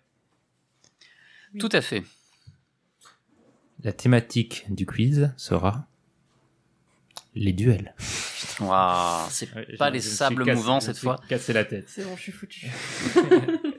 Et comme, comme la dernière fois, ce sera tout type de questions euh, variées et diverses. La première. On a déjà parlé de Ridley Scott, on a parlé du duel. On sait que Ridley Scott a aussi fait un film de duel euh, pendant lequel euh, il y a un duel qui se déroule pendant l'intégralité du film qui s'appelle Les Duellistes. Mais quels acteurs sont opposés dans ce duel? Harvey Keitel. Oui. Et je sais plus, j'ai un trou. Vas-y, Renaud. non, vraiment, j'ai un trou. Keith Carradine. Ah, mais oui, bien sûr. Oui. Deuxième question. Attention, elle va être. Je vais rien répondre de tout le quiz, tu vas voir. je le vois venir. Si j'en ai une tout à l'heure, je te la souffle. ok. Elle va être très courte celle-là. Voiture contre camion. Duel. De qui Steven Spielberg, mais c'est pas un film, c'est un téléfilm.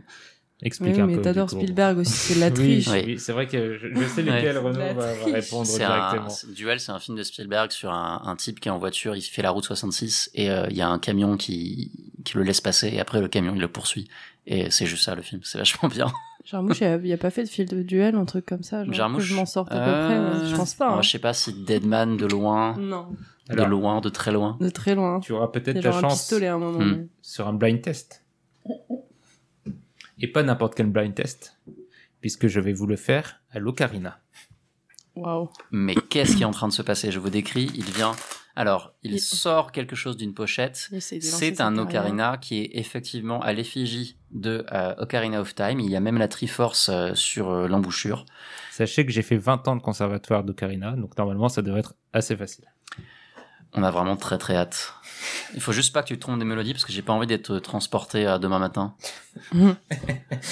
Alors, je m'en rappelle. Il va peut-être falloir un petit temps de monter. Il est où mon téléphone Le petit, euh, de quoi? Mon téléphone. Pour? Plus que je le fais. la partition? Euh, oui, pour les. Enfin, Ah oui, c'est un grand pas, mot, tu mais juste pour les notes, vite fait. Bon, je vais essayer comme ça, et puis si je retrouve, si vous trouvez pas, je ferai avec la partition. D'accord, vas-y. Après, si vous trouvez pas, sachez que c'est parce que vous n'avez aucune culture musicale et que c'est pas ma faute. Ok. Sans doute ça.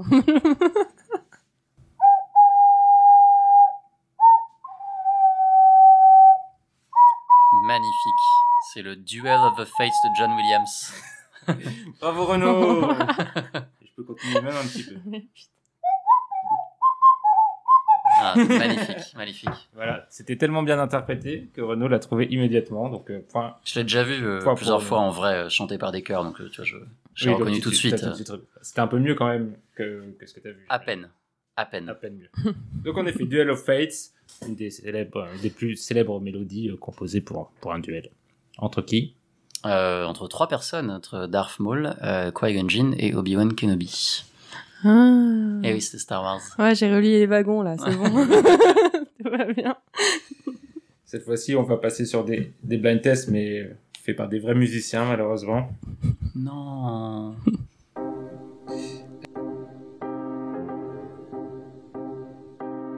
Oui, c'est Barry Lyndon. J'aurais pu l'avoir celui-là. T'es trop vif.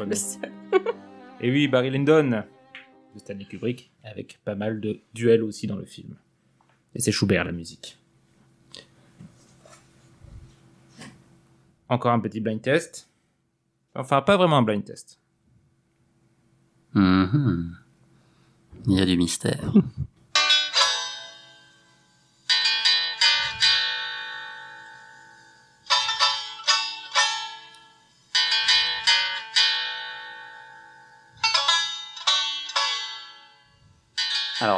c'est un duel de musique euh, et c'est euh, dans Deliverance. C'est ça, hein? le, Ouais, le duel de le- banjo, de banjo. du film euh, Deliverance, euh, qui, qui oppose. Enfin, c'est un petit garçon euh, un peu étrange qui joue du banjo Ouais. et l'un des, euh, des compagnons de route du, du voyage qui joue de, de sa guitare. Un film. euh, Tout à fait normal, Très pas chouette. du tout étrange. Euh, combien de questions il me reste? Il me reste trois questions. Plus, ce ne sont plus des, des blind tests. Désormais, je vais vous donner des acteurs et il me faudra me donner le nom du film dans lequel ils sont opposés l'un et l'autre. Le premier, pas le plus facile. Carrie Hulse. En plus, je prononce très mal les noms. Contre Mandy Patinkin. oui, facile. Princess Bride. Bien, C'est un, du- un duel très intéressant, euh, mais on en parlera tout à l'heure. sûrement. Seiji Miyaguchi, qui incarne Kuzio, dans un duel très bref. Ouais, c'est Sanjuro du coup. de Raté. Kurosawa. C'est l'autre. C'est raté, c'est l'autre? C'est euh, ah donc c'est dans les 7 samouraïs? C'est dans les 7 Ah oui, samouraïs. oui. Oui. Je me suis fait eu. Tu t'es fait avoir, c'était un piège. Et le dernier, qui est normalement facile, Normalement. Henry Fonda contre Charles Bronson. Et là, tu sors pas l'harmonica. Bah, j'ai que un ocarina. Vous voulez que je le fasse à l'ocarina? Non, que ça, ça va aller. Ça va aller. Mais donc tout le monde là, hein, c'est- il était une fois dans l'Ouest. Très bien. Bah, Tu vous, avez, Non, je l'ai pas. vous avez été très bon. Enfin, Je dois avouer que Renaud a gagné comme, comme Étonnant. d'habitude le, Est-ce que je vais être traîné par des chevaux et pendu par les pieds ou pas? Mhm. Non, il n'y a pas de... Pas de... Ah, Les dieux on- ont décidé que tu avais tort sur faire- à peu près tout. On pourrait, faire, on pourrait faire des gages. C'est une bonne idée, ça, les Mhm. gages. Oh, ouais. J'y repenserai Ouais, pour les prochains. prochain mois de novembre, petit gage. Et donc, euh, ce, ce petit quiz avait aussi comme objectif, car on, on sait allier l'utile à l'agréable euh, chez Cinématrack, d'introduire euh, la partie discussion sur le duel avec quelques petits exemples de, de duels à travers des films. Et donc, je vous propose d'engager tout de suite la partie débat. Donc, une petite discussion autour du duel. Évidemment, c'est pas une thématique qu'on va épuiser lors de, de cette discussion de podcast. Parce qu'on n'a pas beaucoup bossé. Parce qu'on n'a pas beaucoup bossé Mm. et parce que c'est, je pense, un sujet inépuisable, surtout si on élargit euh, le- la définition du, du mot duel. On, on va y revenir. Euh, L'idée étant d'essayer de voir notamment comment le, le ciné... Qu'est-ce que le duel, la scène de duel peut apporter euh, au cinéma, là, à travers la façon dont elle est filmée, qu'est-ce qu'elle veut dire, que- pour- quel est son intérêt, pourquoi elle plaît, et, quelles sont ses limites peut-être. C'est à, vous de voir euh, ce que vous voulez en dire. Je vous propose dans, le, déroulé de la discussion de peut-être d'abord rester assez près, assez proche de ce- ce dont on vient de parler, donc du duel à la façon The Last Duel, le duel qu'on a un peu en tête quand on parle de duel justement, c'est-à-dire celui très codé, celui euh, avec parfois des témoins, avec euh, deux êtres qui s'affrontent souvent pour une question d'honneur, avec une arme choisie, lame euh, ou, pistolet, euh, qui a été reprise telle quelle dans déjà quelques films, et notamment par Ridley Scott, euh, dans le film Le Dueliste dont on a parlé dans, dans le quiz. Je sais que Renaud, tu, tu l'as vu, le, le film Le Dueliste, et c'est un film qui te plaît beaucoup. Oui, oui, j'ai vu il y a longtemps. ouais. Peut-être on peut partir de ce film au début sur la façon dont il représente justement cette, cette fascination et cette obsession là qu'ont les personnages pour, pour le, duel et euh, ce qu'il représente euh, aussi pour les, les égaux masculins euh, froissés. Bah, t'as déjà tout dit, en fait, c'est ça. Et, et justement, en fait, c'est pour ça que je trouve ça génial de faire le lien avec euh, ce nouveau film de Ridley Scott. Puisque, effectivement, euh, déjà, son premier film parlait d'une obsession, d'un ego, puisqu'il y en a un des deux, c'est Harvey Keitel, hein, dans mes souvenirs, qui est le plus obsédé des deux. ça, qui oui. va- en fait, en gros, ça se passe sur, euh, allez, peut-être 20 ans, peut-être un peu plus. Même, Non, non, ou 20 une vingtaine d'années. ouais. Et en fait, il y a d'abord une question d'honneur. qui fait que quelqu'un lance un duel à un autre. Et, et, et même euh, ce que montre le film, c'est qu'on sait même pas trop pourquoi il se lance un duel. Oui, c'est pas Dès le début, c'est euh, pas clair. Il y a, pas- une histoire de, une histoire de d'avoir offensé Na- Napoléon. Mais, même pas, non, ça c'est après. Oui, en après fait, euh, parce que je l'ai vu hier, moi, donc c'était très frais dans ma tête. Mais donc au début, c'est- ce qui est marrant, c'est qu'Harvey Keitel fait un duel contre quelqu'un d'autre. Et, euh, et il est engueulé par ses chefs dans l'armée pour avoir fait ça parce qu'il il peut se blesser ou tuer quelqu'un. Et euh, Keith Carradine est envoyé pour aller le chercher pour qu'il se fasse engueuler. Et il va le chercher alors qu'il est chez une femme qu'il essaye de courtiser. Et donc il n'est pas content. Et puis il le provoque lui en duel. Donc il aura fait deux duels dans la journée. Et euh, donc aucune raison vraiment pour qu'il se fasse un duel. Et comme euh, ils n'arrivent pas à se tuer ou à se, se blesser fortement, le duel va être reporté, puis reporté en permanence. Et en fait, à chaque fois qu'ils vont se croiser, l'autre va essayer de le provoquer en duel. Et ils auront complètement oublié euh, pourquoi au début ils, ils voulaient se tuer. Oui, c'est ça. C'est vraiment, ça devient cool. vraiment de l'obsession et de l'ego Oui. euh, qui, qui est très bien mise en lumière par le film et, et- et également par ce dernier film, en fait. Parce que du coup, à partir du moment où tu, tu dis que euh, derrière l'honneur, il y a une personne, comme dans le cas du dernier duel, ça change complètement la donne sur la valeur du duel. euh, Mhm. ça, ça, disons que ça, ça démythifie euh, le, la, la valeur de l'acte, en quelque sorte. Bah, c'est ce que je trouve un truc qu'on peut dire, et notamment dans le Last Duel aussi, je crois qu'on l'a déjà évoqué, c'est qu'il y a dans les deux versions que donne Ridley Scott du duel, il y a une grosse part de ridicule en fait. Euh, Parce qu'il y a, y a ce décalage entre le, tout le, décorum qu'il y a autour du duel, euh, avec euh, le, le protocole à suivre, le défi, euh, l'organisation, le lendemain, tel jour, telle heure, les gens qui suivent, les témoins, tout ça pour... Et le contraste entre ce truc un peu ridicule, extrêmement organisé, et la vérité de la chose, tuer quelqu'un, en vouloir en finir avec sa vie, la- le côté extrêmement dur, dramatique, tragique du fait accompli, rend la chose totalement inconcevable en fait quand on, la voit dans, ces films-là à l'écran. Il y a quelque chose vraiment de, burlesque presque de, cette façon de mettre en scène la mort, de la mettre autant en scène, autant de la rendre en, en faire un spectacle tel, extrêmement codifié, alors que normalement c'est censé euh, être des... Surtout qu'en plus c'est dans des... euh, dans les deux cas, il y a la guerre autour. Il y a des gens qui meurent vraiment parce qu'ils défendent des causes ou des intérêts. Et il y a des gens qui s'amusent à faire leur propre guerre entre eux pour des, des- des questions d'honneur. Et, euh, et je trouve que ce décalage dans les deux films est assez bien représenté. Après, on parlait de Gladiator aussi tout à l'heure, euh, et, euh, et pour le coup, le, parce qu'il y a un duel final dans Gladiator qui est codifié hein, avec, euh, avec Mhm. l'empereur. Et, et là, pour le coup, le sentiment n'est pas du tout le même. Parce que euh, même si on nous a montré euh, pendant tout le film l'absurdité du spectacle, euh, comme tu le décris là, on a un duel qui. euh, on est du point de vue vraiment de, de Maximus à ce moment-là qui euh, vient euh, bafouer, enfin pas bafouer, pas qui vient, pardon, venger, euh, venger quelque chose. euh, et même si on nous montre sa vengeance comme quelque chose qu'il a aveuglé et tout, euh, on a quand même bien envie euh, qu'il fasse, qu'il lui fasse sa race à Magnitulus, quoi. Et là, il y a un vrai sens. dans Ouais. le- parce que c'est un vrai gladiateur. Il n'y a, a, pas le- il y a pas le rapport d'égalité qu'il y a dans les. Oui, les oui, films c'est vrai. Oui, il y a pas de- de. Clairement, il veut, le- il veut latter son oppresseur, quoi. C'est un peu...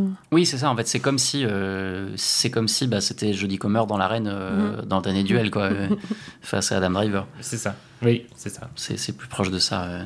Même si en vrai, c'est pas lui qui a été tué. Du coup, c'est quand même sa femme. Donc il y a quand même toujours cet honneur de ah, on défend une- Mm. quelque chose qui est mis de côté. euh, encore une fois. ouais. chaque fois. hein. à chaque fois, il y a une sorte de, de meuf derrière, hein, vraiment. Bah, c'est très très souvent le cas. Ah oui, vrai, bah, ouais. le duel, il y a souvent le côté. Euh, il y a aussi ce hein, côté ouais. ridicule du, euh, de, de- des deux hommes qui se battent pour une femme. Il y a Mhm. aussi ce côté euh, dans la littérature. Enfin, qui se battent pour ça. posséder Pour une posséder femme, une pour euh, femme, la possession d'un bien. Ou la gagner, ouais. La Mm. gagner comme on gagne un Oui, trophée. genre, ils peuvent pas choisir une bâtisse quelque part et genre, ils se battent pour ça, mais genre, ça. les meufs tranquilles, c'est bon, on a compris. hein. Et c'est, vrai que c'est quelque chose qui m'a surpris aussi quand j'ai vu euh, cet été. Il y a une, une trilogie euh, de films de samouraï avec Toshio Mifune qui est ressortie en restauré par euh, Carlotta. Je sais plus le titre de la trilogie, mais c'était pas très très bien. Euh, mais c'était très intéressant. C'est euh, l'histoire d'une histoire très célèbre japonaise historique euh, racontée maintes et maintes fois. Et la saga, il y avait des choses très bien dedans, mais c'était aussi extrêmement misogyne. Et il y avait énormément de duels en fait qui étaient très codifiés, avec notamment parfois des raisons, des raisons liées à des femmes, quoi. Mais c'était moins souvent. C'était quand même plus souvent lié à un espèce d'honneur, euh, unique. euh, l'honneur du samouraï. Oui, voilà. Et d'ailleurs, on peut peut-être faire la transition sur parce que je voulais en parler un petit peu, même si on, on, s'étale pas là-dessus, sur le, le duel dans les films de samouraï, notamment ceux de Kurosawa, qui sont les, les, les plus connus, euh, en tout cas par nous. Euh, c'est très intéressant dans, si on pense au, au Sept Samouraï et à, et à Sanjuro dont, tu as parlé, dans la mise en scène du duel, euh, qui est tout à fait différente et qui est sûrement beaucoup plus proche de la réalité historique de ce qu'étaient les duels, c'est-à-dire des combats très courts parce que les gens mouraient très vite en fait. Mm. Et euh, dans les, les scènes de, bah, de Samouraï et dans Sanjuro, il y a ce, ce décalage entre l'attente, la préparation du duel. euh, qui est très longue ou euh, qui est avec beaucoup de regards très fixes. Dans Sanjuro, il se regarde fixement Ouais, oui. pendant des, des longues secondes ouais, ouais. avant Sur de un donner plan fixe en plus. ah, euh, sur un plan fixe incroyable et avant de donner un coup. il y a un coup et la personne Mais meurt C'est super drôle. parce qu'il suffit d'un coup bien placé pour tuer Ouais. quelqu'un en fait avec une grosse épée et euh, et, et, et ça, ça donne une scène de cinéma assez incroyable. Mais ça annonce les armes à feu aussi en vrai, parce que c'est c'est très, on est déjà proche des, des Oui. westerns de Sergio de Leonen quoi. Derrière, euh, avec justement ce que tu décris là, euh, alors d'une manière complètement différente, mais lui aussi, il aime beaucoup euh, mettre en scène l'attente euh, de manière très musicale et tout. euh. Et avec quelque chose de, de très vrai dans ce que tu dis, euh, Renaud, c'est qu'il y a aussi la même euh, mise en scène du duel euh, western et euh, repris euh, du, du- du duel de samouraï, c'est qu'il y a aussi ce petit jeu souvent avec entre le coup et l'un des deux qui tombe, un petit temps où les deux sont Bien encore sûr. debout. Mm. Et on ne sait pas lequel s'est pris la balle ou lequel s'est pris le coup de sable, comme un peu dans les cartoons aussi, où le moment, le temps s'étend, et euh, tout le monde regarde en se disant est-ce que ou dans les animés aussi qui font beaucoup ça, on ne sait pas qui va mourir et hop, un, s'effondre et c'est lui qui a, perdu le duel. Et c'est vrai que il y a un lien très fort à faire entre les duels de samouraï et, euh, les westerns euh, dans cette mise en scène là. Est-ce qu'on revient un petit peu sur les, duels très très codifiés en parlant de Kubrick ou pas? Parce que On- Si tu veux, oui, tu veux parler de Barry Lyndon bah, de Barry Lyndon, mais qui me semble un peu incontournable quand on parle du, du duel au cinéma. Et mais, bah, on peut faire ça assez rapidement, parce que juste ce que je voulais dire, on va pas refaire une analyse de Barry Lyndon, parce que c'est pas le sujet, ça prendrait trop longtemps. Mais euh, il y a quelque chose qui, dans ce qu'on disait sur la codification du duel, qui paraissait évident pour Kubrick, en fait, que- que- qu'il en fasse un film, parce que y a, Kubrick adore tout ce qui est codifié. Il, il adore euh, euh, tout ce qui est extrêmement euh, précis, euh, ritualistique, euh, et, et du coup, il, il s'en donne à cœur joie dans les. Je crois qu'il y a trois duels dans Barry Lyndon. Alors, j'ai pas vu depuis 10 ans, mais. euh, Ouais, pareil. Bah, mais globalement, ouais, ouais. je crois que c'est à peu près Il y ça. en a Et- surtout un dont je me souviens, mais. Oui. Bah, celui dans la, la Oui, voilà, exactement. Et, euh, et qui sont quand même tous les trois extrêmement euh, cérémonieux et euh, avec tout pareil tout le décorum Mm. dont on parlait, etc. Et du coup, c'est pas étonnant que les cinéastes qui aiment les choses un petit peu euh, carrées et droites euh, prennent plaisir à filmer ces duels-là, qui sont du coup assez différents finalement de ce qu'on a vu dans le duel de, de dans les duels de, de Ridley Scott, qui sont après le, le décorum extrêmement brutaux et brouillons finalement. Mm. Et euh, d'ailleurs, en sortant un tout petit peu du cinéma, euh, Odile, est-ce que tu avais vu euh, Hamilton? Je me souviens plus. Oui. Oui, parce que du coup, alors pour le coup, c'est du théâtre, c'est de la comédie musicale, mais il y, a, il y a une version filmée qui existe, qui est disponible sur une plateforme que je ne citerai pas. C'est le film, enfin, l'histoire est très centrée sur un duel, puisque l'histoire d'Alexander Hamilton se termine par euh, sa mort en Mhm. duel, euh, avec son rival de toujours, en fait. Euh, vraiment deux personnes qui se sont opposées pendant toute leur vie. Il y a eu énormément de bouquins écrits sur leur rivalité, et parce que bah, c'est quand même très très rare d'avoir un cas où tu as un ancien ministre des Finances qui meurt en duel avec l'actuel vice-président des États-Unis. C'est quand même assez, assez complètement dingue. Et donc dans la, dans la pièce musicale, on a trois duels aussi euh, mis en scène. Avec le Euh, fils aussi, C'est ça, avec ouais. le fils aussi. ouais, ouais. Donc on a d'abord un premier duel pendant la guerre pour montrer les règles en fait, avec justement les témoins, etc. Comment on se place avec les armes à feu. Puis, euh, puis effectivement, il y a son fils qui, qui meurt à un duel et lui qui a son dernier duel au même endroit et qui réfléchit notamment bah, à la futilité de l'acte énormément. C'est- assez fort et, et extrêmement beau. Voilà, c'est pas un film, mais je, bon, je recommande Hamilton. Quoi. Je vais pas le pre- premier personne à le dire, mais c'est exceptionnel. C'est vrai que le duel. Enfin, oui, enfin, ap- après, moi, dans le duel au cinéma, du coup, c'est souvent des films qui, euh, moi, personnellement, m'attirent pas des masses, du coup, j'en ai pas vu beaucoup. Mais euh, dans les séries, enfin, c'est pareil, ça a été exploité, mais genre en long, en large, en travers. Quand tu dis, tu parlais de Game of. Bah Thrones oui, tout à l'heure, on là, en parler on peut-être, est pas mal, quoi. Oui, la scène de Game of Thrones, si vous voulez en parler. Ouais. La fameuse, ouais, avec, euh, bah, je sais plus comment il s'appelle, il y a la montagne, Il y a la et, euh, montagne et, et, euh, euh, Pedro Pascal, je sais plus comment il s'appelle, Oberyn Martel. Disons Pedro. Il s'appelle Pedro contre la montagne, ça me paraît très bien. moi. Il s'appelle Oberyn, Martel. Mais, d'ailleurs, justement, parce que c'est une scène qui est très inspirée de, euh, enfin, je trouve, de celle dont tu- que tu as citée tout à l'heure dans le quiz de Princess Bride. Parce que euh, pendant, tout- en fait, lui, c'est une vengeance aussi. Il veut venger sa famille. Je sais plus qui est-ce qui est mort en vrai, euh, sa femme, je sais plus, je sais plus. Sa sœur, je, sais- je me souviens plus. J'ai oublié Game of Thrones. euh, C'est toute sa famille, non? C'est pas Ouais, voilà, on va dire sa que c'est toute qui- famille. Euh, et globalement, euh, en fait, pendant le duel, il répète la phrase en boucle euh, Ah avant, oui. euh, avant d'avoir une fin euh, tragique Ah qui, oui. pareil, joue toujours sur le spectacle, le- la, la- la satisfaction, l'attente qu'on a. On est d'un côté, on n'a pas ce qu'on désire, qui est globalement euh, ce qui faisait le sel de- du trône de fer à l'époque. Et en fait, c'est pour moi, ça ressemble énormément à donc, Inigo Montoya dans la Princess Bride, qui est à la recherche d'un tueur Plus euh, soft. particulier, oui, en beaucoup plus, oui, en plus soft, et qui, euh, qui répète tout le temps cette phrase. Enfin, il dit, je, Tu je veux mon- c'est ça, je genre. My name is Inigo Montoya. Euh, you, you have killed my father, prepare to die, qui est donc. Mandy Patinkin. Et qui j'ai appris récemment d'ailleurs, euh, où en fait euh, le, le père de Mandy Patinkin était décédé peu avant d'un cancer, et il s'était servi en fait de, de cette scène, de tout ce truc-là pour pur- se purger en fait, Ah mettre tout, la, tout dedans en fait en termes de catharsis. Parce que la espèce scène de vengeance. Un peu ridicule quand même. Moi, je non. pas du tout le film. Oui, bah oui. Je sais que le film est, très aimé, euh, j'aime pas du tout le film, mais j'adore ce personnage, j'aime ce truc. Aux États-Unis, je pense. Oh, j'ai pas mal d'amis qui l'aiment en, En France. France, hein. Ouais, ouais, ouais, ouais. Il est pas très connu quand même. Non, c'est vrai, il est moins connu, c'est vrai, t'as raison. C'est les mêmes qui, aiment Bac Nord ou pas? Je pense pas. Ah, non, Non, je pense pas. C'est un film d'enfant.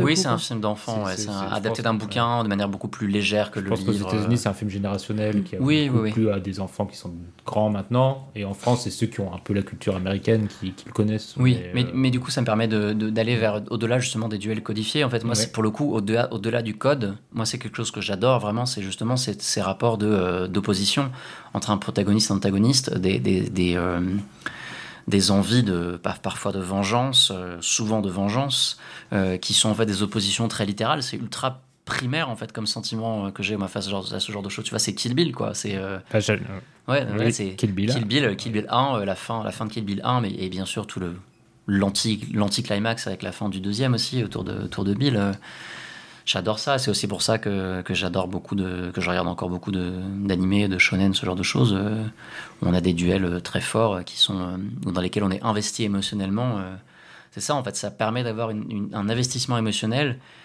qui va vers des choses tellement fortes et tellement primaires que pour moi ça marche tout de suite quoi. Bah, Il y a un côté aller à l'essentiel dans le Mm. duel, c'est-à-dire que tu, tu- il y a l'incarnation des deux pôles, généralement le gentil contre le méchant, mais, ou en tout cas les deux personnes qui s'affrontent, avec en plus le côté méta où souvent le duel est déjà un spectacle en soi à l'intérieur du récit et qu'en plus nous on est le, le spectateur du spectacle, donc on contemple à la fois ce qui se passe avec cette projection qu'on fait et en même temps on a le double regard en disant ah mais ils sont en train de regarder un spectacle donc on réfléchit à ça aussi, donc il y a un côté très très efficace de mise en scène immédiate quand on voit un duel qu'il soit codifié ou qu'il soit plus général, euh, même si on pense au, au duel de Star Wars, euh, quand tu as tout d'un coup l'affrontement entre Obi-Wan et Anakin, ils sont deux, on oublie tout le reste, c'est euh, le maître contre le Padawan, et c'est parti. C'est incroyable que tu commences par Star Wars et genre la première chose que tu cites ce soit la prélogie quoi. Je m'y Oui. attendais pas du tout. Parce une petite surprise. Ah, complètement. Parce que c'est un- je crois que c'est un de mes combats préférés, dans la lave, tout ça, je trouve que ça marche très bien, très bien. C'est impressionnant.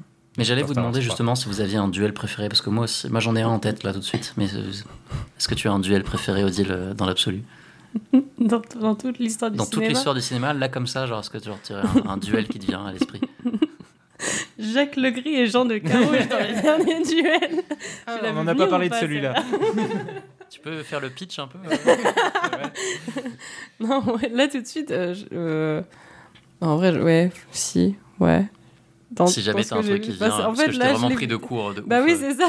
Ça- du coup, là, comme ça, non. Mais. Ah, je sais... Mais en fait, ça dépend ce qu'on définit comme duel Bah, en vrai, parce bah. qu'il y a aussi, genre, juste les combats entre deux personnes qui arrivent de nulle part dans des films. Et genre, enfin, là tout de suite j'ai l'image de, de, de Titanic, genre avec euh, Jack qui court dans la dans l'eau et puis il y a l'autre, euh, je sais plus comment il s'appelle, qui le suit avec son pistolet et l'autre, Mhm. bon, il y a pas vraiment d'armes, il essaie de se défendre un peu comme il peut.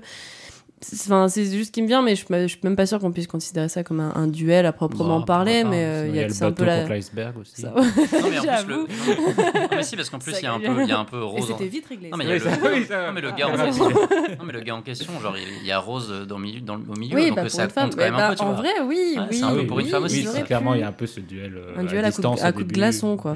Oui, voilà, c'est ça. Je, sais pas, je sais pas pourquoi j'ai eu cette image directe, mais voilà. Renaud, tu as posé la question, donc tu vas y répondre. Oui, oui, euh, alors, parce qu'en fait, je- j'en ai un, euh, et en fait, justement, c'est un dans Star Wars aussi, mais c'est par rapport à ce qu'on sait avant le combat. Tant que c'est pas Yoda contre. euh, Non, ça, ça n'existe pas. Ouais, ça, n'existe pas, ça n'a jamais a pas existé. le, le mec tout rouge à cornes là au début dans le Darth premier. Ouais, c'était la musique vas-y. euh, de la à. Vas-y, vas-y. Non, c'est bon. Euh, non, non, en fait, c'est dans le Retour du Jedi, c'est le combat entre euh, du coup Luke et euh, Dark Vado- Dark Vador, Ouais. parce que euh, le, le- donc déjà, j'aime beaucoup la mise en scène du combat, à la fois Quand il sait pas encore que c'est son père. Mais si, justement, parce que ça, c'est l'Empire contre-attaque. Ah oui, non, oui, pas. Mais, mais là, en fait, Ah oui, là, bah, dans le Retour du Jedi, il le sait. Euh, Ah oui, et il le sait et il veut pas se battre avec lui. Et son, son plan, c'est de ramener son père à sa Ah cause. oui. Et il est forcé au duel à ce moment-là, il veut pas, et il y a ce jeu sur euh, les thématiques classiques de Star Wars, de aller vers la haine, aller vers la peur et tout, Mmh. pour faire revenir son père avec le, bah, le, le personnage au milieu, et euh, pour une fois, c'est pas pour une femme. Euh, donc celui-ci, euh, moi, il m'a énormément marqué, je l'ai regardé des milliards de fois quand j'étais petit, c'est vraiment, euh, que vraiment un truc que j'adore. l'Empire contre-attaque est pas mal non plus. Il est très très bien.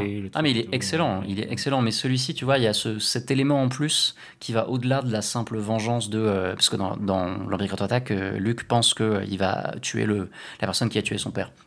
Et là, il est dans le Retour de Jedi, il est forcé de se battre contre celui qu'il sait être son père et il pense voir en lui encore des, des restes de, de qui son père est. Mm. Donc ça parle de rédemption autour de combat, ça, ça me parle beaucoup plus déjà. euh, je, je trouve ça formidable.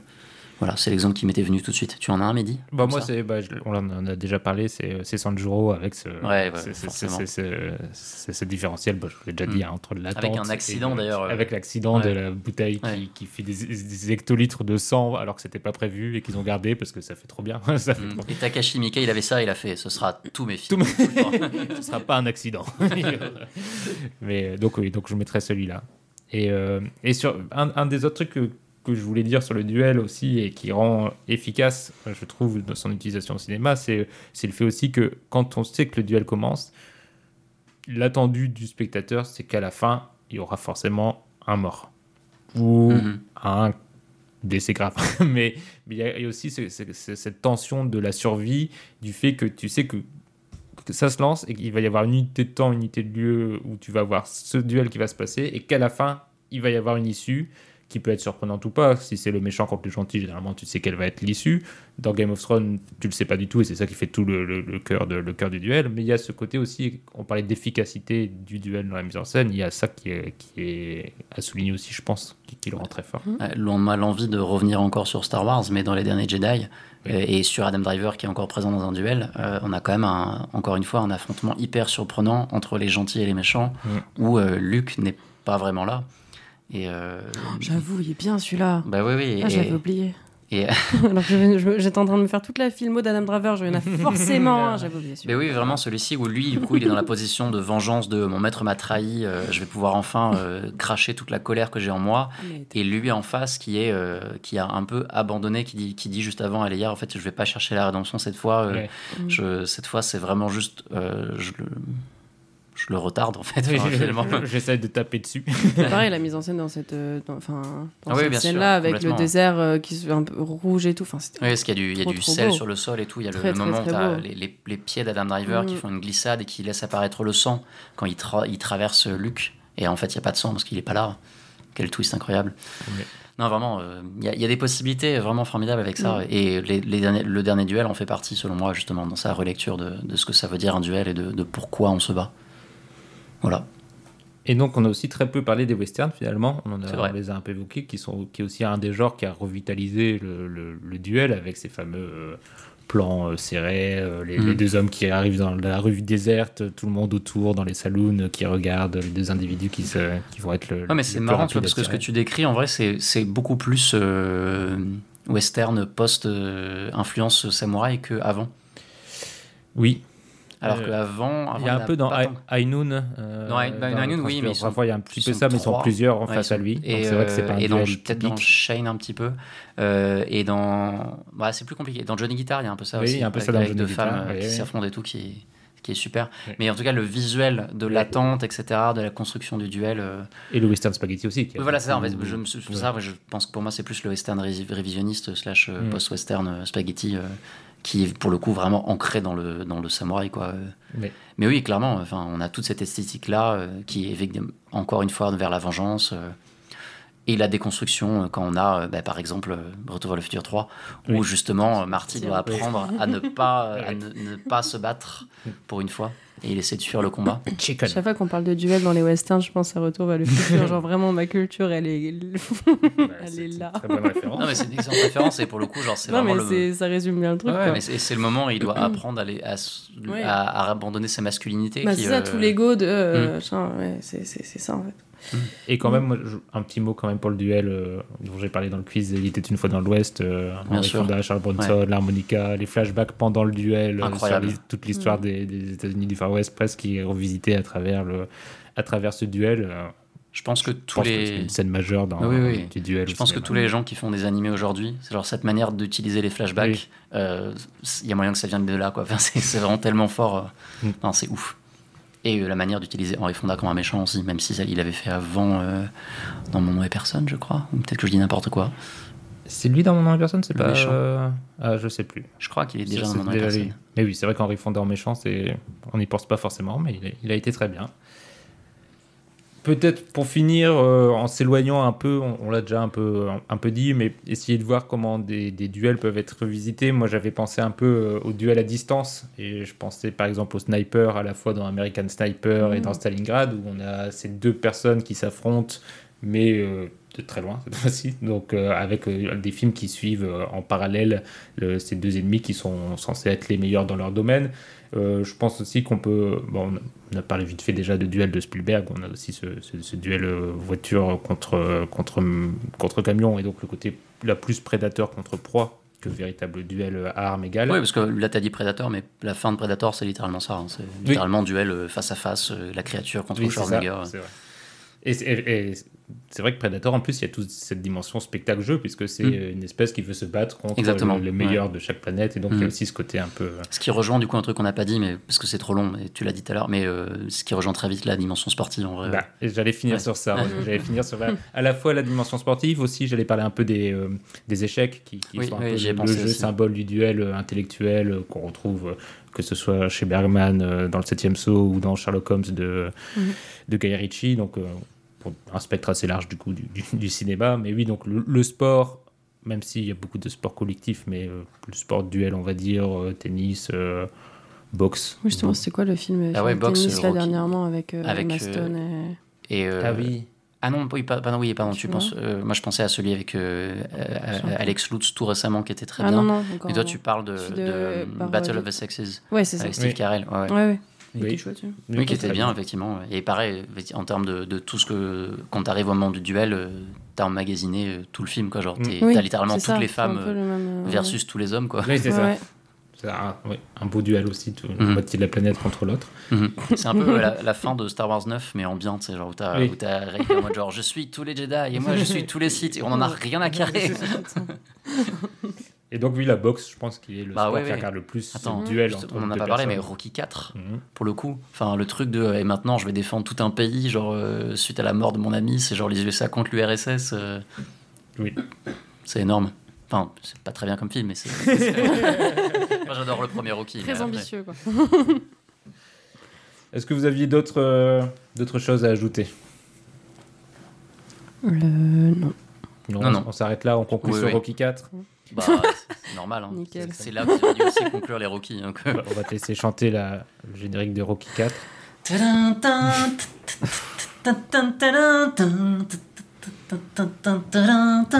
Et je vais quand même mettre un petit jingle avant les recommandations.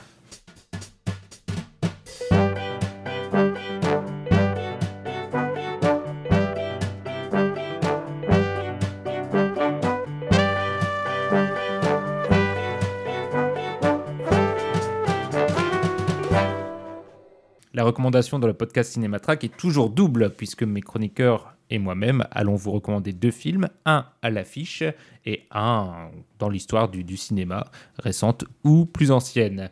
Et on va commencer par les films à l'affiche. Odile, qu'est-ce que tu nous recommandes? Euh, ben, j'ai pas vu grand chose ces derniers temps, mais euh, cet après-midi, je suis allée voir Illusion perdue et c'était euh, plutôt cool. C'était un bon moment. Euh, le, ben, pareil, le, les acteurs, je les aime beaucoup. Benjamin, en fait, j'y suis allée pour Benjamin Voisin, tout simplement. Parce que je, je, enfin, je sais pas, j'aime bien comment il, il interprète ses rôles. Et euh, il y a Vincent Lacoste aussi dedans. Il y a Xavier Dolan Oui, qui joue dans le film de quelqu'un d'autre. C'est incroyable. il est bien Euh, dedans. bah, oui, oui, oui, il est bien. Enfin, ça a n'a pas- C'est un pas film. qui- d'accent, du coup Non, il y a enfin un accent français du coup, Oui, mais euh, un accent, un accent hexagonal quoi. Oui. Mais non, ça m'a pas transcendé, mais c'était chouette. Cécile de France, ouais, tout à fait. Euh, mais voilà, ça m'a fait penser un peu à Edmond, euh, tous les films un peu comme ça Ah oui, sur. de, euh, de Mich- Michel, euh, Michel. Michel ouais, ouais, ouais. Euh, donc euh, voilà, mais je recommande. Enfin, c'était très sympa. Je, je vais, je vais y réfléchir pour savoir si j'ai beaucoup aimé ou si c'était cool, mais voilà. à chaque fois, j'ai besoin d'un petit temps, On mais fera un update euh, au Voilà, montage. exactement. un an après. Voilà. Et peut-être le nom du réalisateur Je sais la- plus. Xavier Giannoli, je crois. Giannoli. Oui, c'est ça. Xavier Giannoli. Renaud Oui, alors moi je vais vous recommander un dessin animé qui aurait dû sortir il y a longtemps et qui sort là maintenant, qui s'appelle Le Peuple Loup. Donc c'est un film irlandais euh, du studio euh, donc euh, Cartoon Saloon euh, que l'on connaît pour euh, Le Chant de la Mer, mais aussi Parvana, euh, voilà. Donc c'est Tom Moore, c'est pas Nora Twomey cette fois qui est derrière. Euh, et c'est un très très beau film, extrêmement euh, classique, traditionnel, euh, surtout axé pour les enfants, mais qui est un peu accessible à tous. Ça se passe en Irlande, donc au XVIIe siècle. Et donc on a une jeune fille qui vient d'arriver d'Angleterre, pardon, qui est un peu pas à sa place et son père est un chasseur de loups et il y a un peuple loup et elle va devenir amie avec le peuple loup et donc forcément le conflit entre le village qui a peur des loups et ce qu'elle apprend vraiment euh, sur ce peuple euh, va euh, mener à toutes sortes de réalisations, etc. C'est globalement très classique de loin, mais très efficace. Le dessin est magnifique. euh, comme toutes les productions de ce studio, c'est rare aujourd'hui d'avoir des très beaux films comme ça en animation 2D. Si vous êtes friand de ce genre de choses, euh, foncez quoi. Et si vous avez des enfants, foncez, parce que c'est vraiment chouette. T'as dit le nom du réal au début? Euh, oui, c'est Tom Moore. Si tu l'as dit, c'est bon. alors. Oui, oui. Et moi, je vais vous recommander Julie en douche chapitre, un film de Joachim Trier qui était euh, à Cannes, euh, dont on avait fait la, critique lors, de sa présentation au Festival de Cannes euh, sous la plume de Julien Lada. Si vous voulez aller voir ce qu'il avait à en dire, il avait beaucoup aimé ce film et, euh, je partage son sentiment. Euh, c'est un film qui est reçu, j'ai l'impression, de manière assez mitigée euh, de manière générale euh, dans, la presse. euh, qui divise un petit peu. Moi, j'avoue que j'ai beaucoup aimé sa, vision assez moderne, je trouve, euh, des relations. Et euh, on suit le, le parcours du- d'une jeune femme, une trentenaire, on va dire, euh, qui, euh, qui, qui est amoureuse, qui tombe amoureuse, qui réfléchit à s'installer, qui tombe amoureuse de quelqu'un d'autre, qui ne sait pas si elle doit partir pour l'autre ou rester avec l'un, qui décide de partir, qui a peut-être des regrets, peut-être pas, et qui vit en fait sa vie, euh, sa vie de trentenaire et, euh, et qui en en vieillissant, se demande si elle fait les, bons choix de vie. Et je trouve que ces questions, qui sont somme toute assez, assez banales et générales, nous touchent particulièrement par le regard assez, assez euh, oui, moderne et vif euh, qu'il euh, qu'il place sur ces personnages. Et, et aussi ce, magnifique portrait de, femme, pour employer une expression un peu galvaudée. Mais, mais l'actrice est formidable et elle donne beaucoup d'énergie à, ce film qui est donc divisé en 12 chapitres. Donc on a vraiment les 12 chapitres qui sont très très marqués par, par le film, de, de longueur euh, assez différente. Et, et je, je l'ai trouvé très très touchant et émouvant. Je sais que Renaud ne partage pas mon avis, donc peut-être que tu veux en dire un, mot. Non. Très Vraiment, bien. euh, je, je, suis pas très fan. Il y a deux trois séquences que j'ai aimées, mais euh, je, si jamais vous allez voir le film et à- à- suite à cette, euh, ce commentaire qui vous a sans doute donné envie, euh, allez-y. Juste une petite info parce que moi, une des raisons qui ont fait que j'ai pas aimé le film, c'est que le titre m'a induit en erreur, euh, puisque c'est le titre français. Elle euh, s'appelle en- bien Julie. hein. Oui, elle s'appelle bien Julie, mais les 12 chapitres ne sont pas forcément à propos d'elle. Et le film n'est pas forcément Ah. que à propos d'elle. Euh, c'est plus large que ça. Euh, D'ailleurs, le titre original, c'est en gros euh, La pire personne au monde. The worst person in the world. Voilà. Euh, et, euh, et donc voilà, donc moi ça m'a un peu induit, euh, ça m'a un peu pris du. pas de la bonne manière, quoi. Et donc ça m'a pas aidé à apprécier le film. Mais il y a des choses que j'ai bien aimées dedans. Voilà. Très bien. On va passer aux recommandations plus générales. Un film, Odile? Je, je vais pas surprendre Renaud. Et je vais. euh, Attends, on va voir si j'avais raison parce qu'avant que tu arrives, Mm. j'ai dit à midi, On bon, on va recommander tel film. On a fait un pari avec Tu- Renaud. Vas-y. Tu veux deviner? Ouais. Bah vas-y. Non, ça y est, il me l'a dit. moi. Ah, c'est bon? sais. Je deviens un cliché de moi-même, c'est n'importe quoi. Je vais recommander Patterson de Jim Jarmusch. C'est gagné. Renaud a encore gagné un quiz. J'ai hésité avec Florida Project, mais Patterson, je connais mieux et je force de ouf, donc autant le forcer davantage. Mais euh, non, c'est un film. euh, bah, c'est mon film préféré de tous les temps. euh, égalité avec Titanic. Voilà, tout simplement. De Et, style euh, assez différent. Ouais, bon, on se diversifie. Mais euh, non, c'est un film euh, qui suit un, un chauffeur de bus euh, qui euh, écrit de la poésie euh, quand il a un peu de temps. Et c'est vraiment, ça vraiment le principe de la poésie d'école new-yorkaise qui se concentre sur les petits détails du quotidien pour en tirer de la beauté. Et c'est tout ce que j'aime, c'est vraiment de la, contemplation sans masturbation intellectuelle. Et voilà. Et les poèmes sont de Ron Padgett, qui est un poème que, qui est un poète qui est très très très très cool aussi d'école contemporaine. Donc je recommande à la fois le poète et le film et le réa et les acteurs parce qu'il y a Adam Driver dedans. C'est tout. Et. Il y a un duel avec son chien aussi à un moment donné. Euh, Golfichette Et Goldfish. Golfi- bien. ouais, Goldfish Tefarani. Voilà. Goldfish Tefarani. Euh, ouais. Et il, dev- ouais, il devrait ajouter une scène avec le duel pour, euh, pour son chien, je Ah oui. pense, à un moment donné. Ce serait chouette. Voilà. Moi, j'adore aussi Patterson. Oh, moi aussi, euh, c'est incroyable. Donc, plus, plus 3. Renaud. Alors j'ai revu récemment au cinéma La leçon de piano de Jane Campion et je vais recommander ça euh, parce qu'elle euh, est dans l'actualité, elle a été célébrée euh, au Festival Lumière et son nouveau film sort sur Netflix. Pas mal de gens d'ailleurs l'ont adoré, moi je ne l'ai pas encore vu. La leçon de piano, donc si vous ne l'avez pas vu, sans trop en dire, c'est l'histoire d'une femme qui ne parle plus elle nous le dit d'abord en voix off et ensuite elle arrête complètement de parler. Et la seule manière qu'elle a de s'exprimer, donc suite à un, un remariage où elle est abandonnée, euh, enfin abandonnée non, elle est euh, déposée sur une île, euh, enfin, en Nouvelle-Zélande, pour retrouver son nouveau mari. La seule manière qu'elle a de s'exprimer, c'est un piano. et donc, elle, autour de ce piano, elle commence à bah, graviter autour des, enfin, autour des hommes de sa vie, donc à la fois son mari et un type qui travaille pour son mari. Donc Sam Neill et Hervé Kittel. Qu'on retrouve qu'on retrouve encore avec Kittel. Euh, voilà, c'est euh, la, femme, d'ailleurs, j'ai pas dit son nom, l'actrice, c'est, euh, Holly Hunt. Je vais pas dire n'importe quoi, je crois que c'est ça.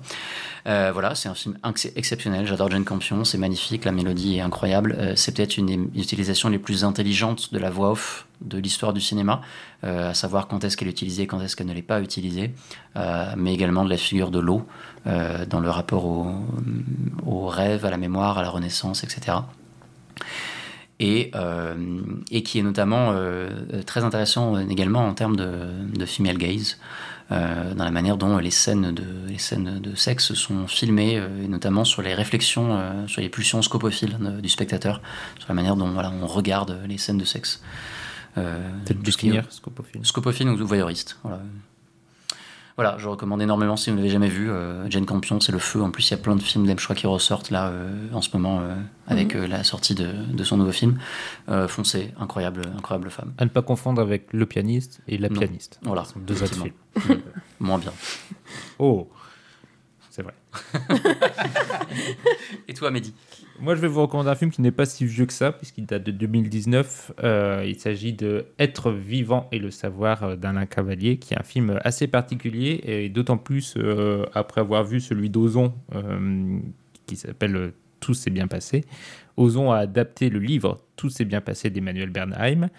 Et le film Être vivant et le savoir, c'est un film quasi documentaire que tourne Alain Cavalier, qui au départ voulait faire le film euh, qu'a fait Ozon, euh, tout s'est bien passé, sauf qu'il voulait incarner lui le père euh, d'Emmanuel Bernheim et il voulait qu'Emmanuel Bernheim joue son propre rôle parce que le livre d'Emmanuel Bernheim est sur l'euthanasie et le fait que son père ait voulu se tuer en Suisse. Euh, sauf que pendant qu'il commence à faire les, préparations pour ce film, donc on voit un peu des, premiers, euh, euh, des premières images d'Emmanuel Bernheim dans lesquelles ils se rencontrent, ils parlent, etc. Et au fur et à mesure, on comprend qu'elle est atteinte d'un cancer et en fait, elle meurt pendant le tournage de ce film. Et en fait, le film devient en fait un film sur ça, sur voir la perte d'une amie, presque en direct, puisque Alain Cavalier perd cette femme avec qui on comprend qu'il a eu une histoire assez euh, forte d'amitié.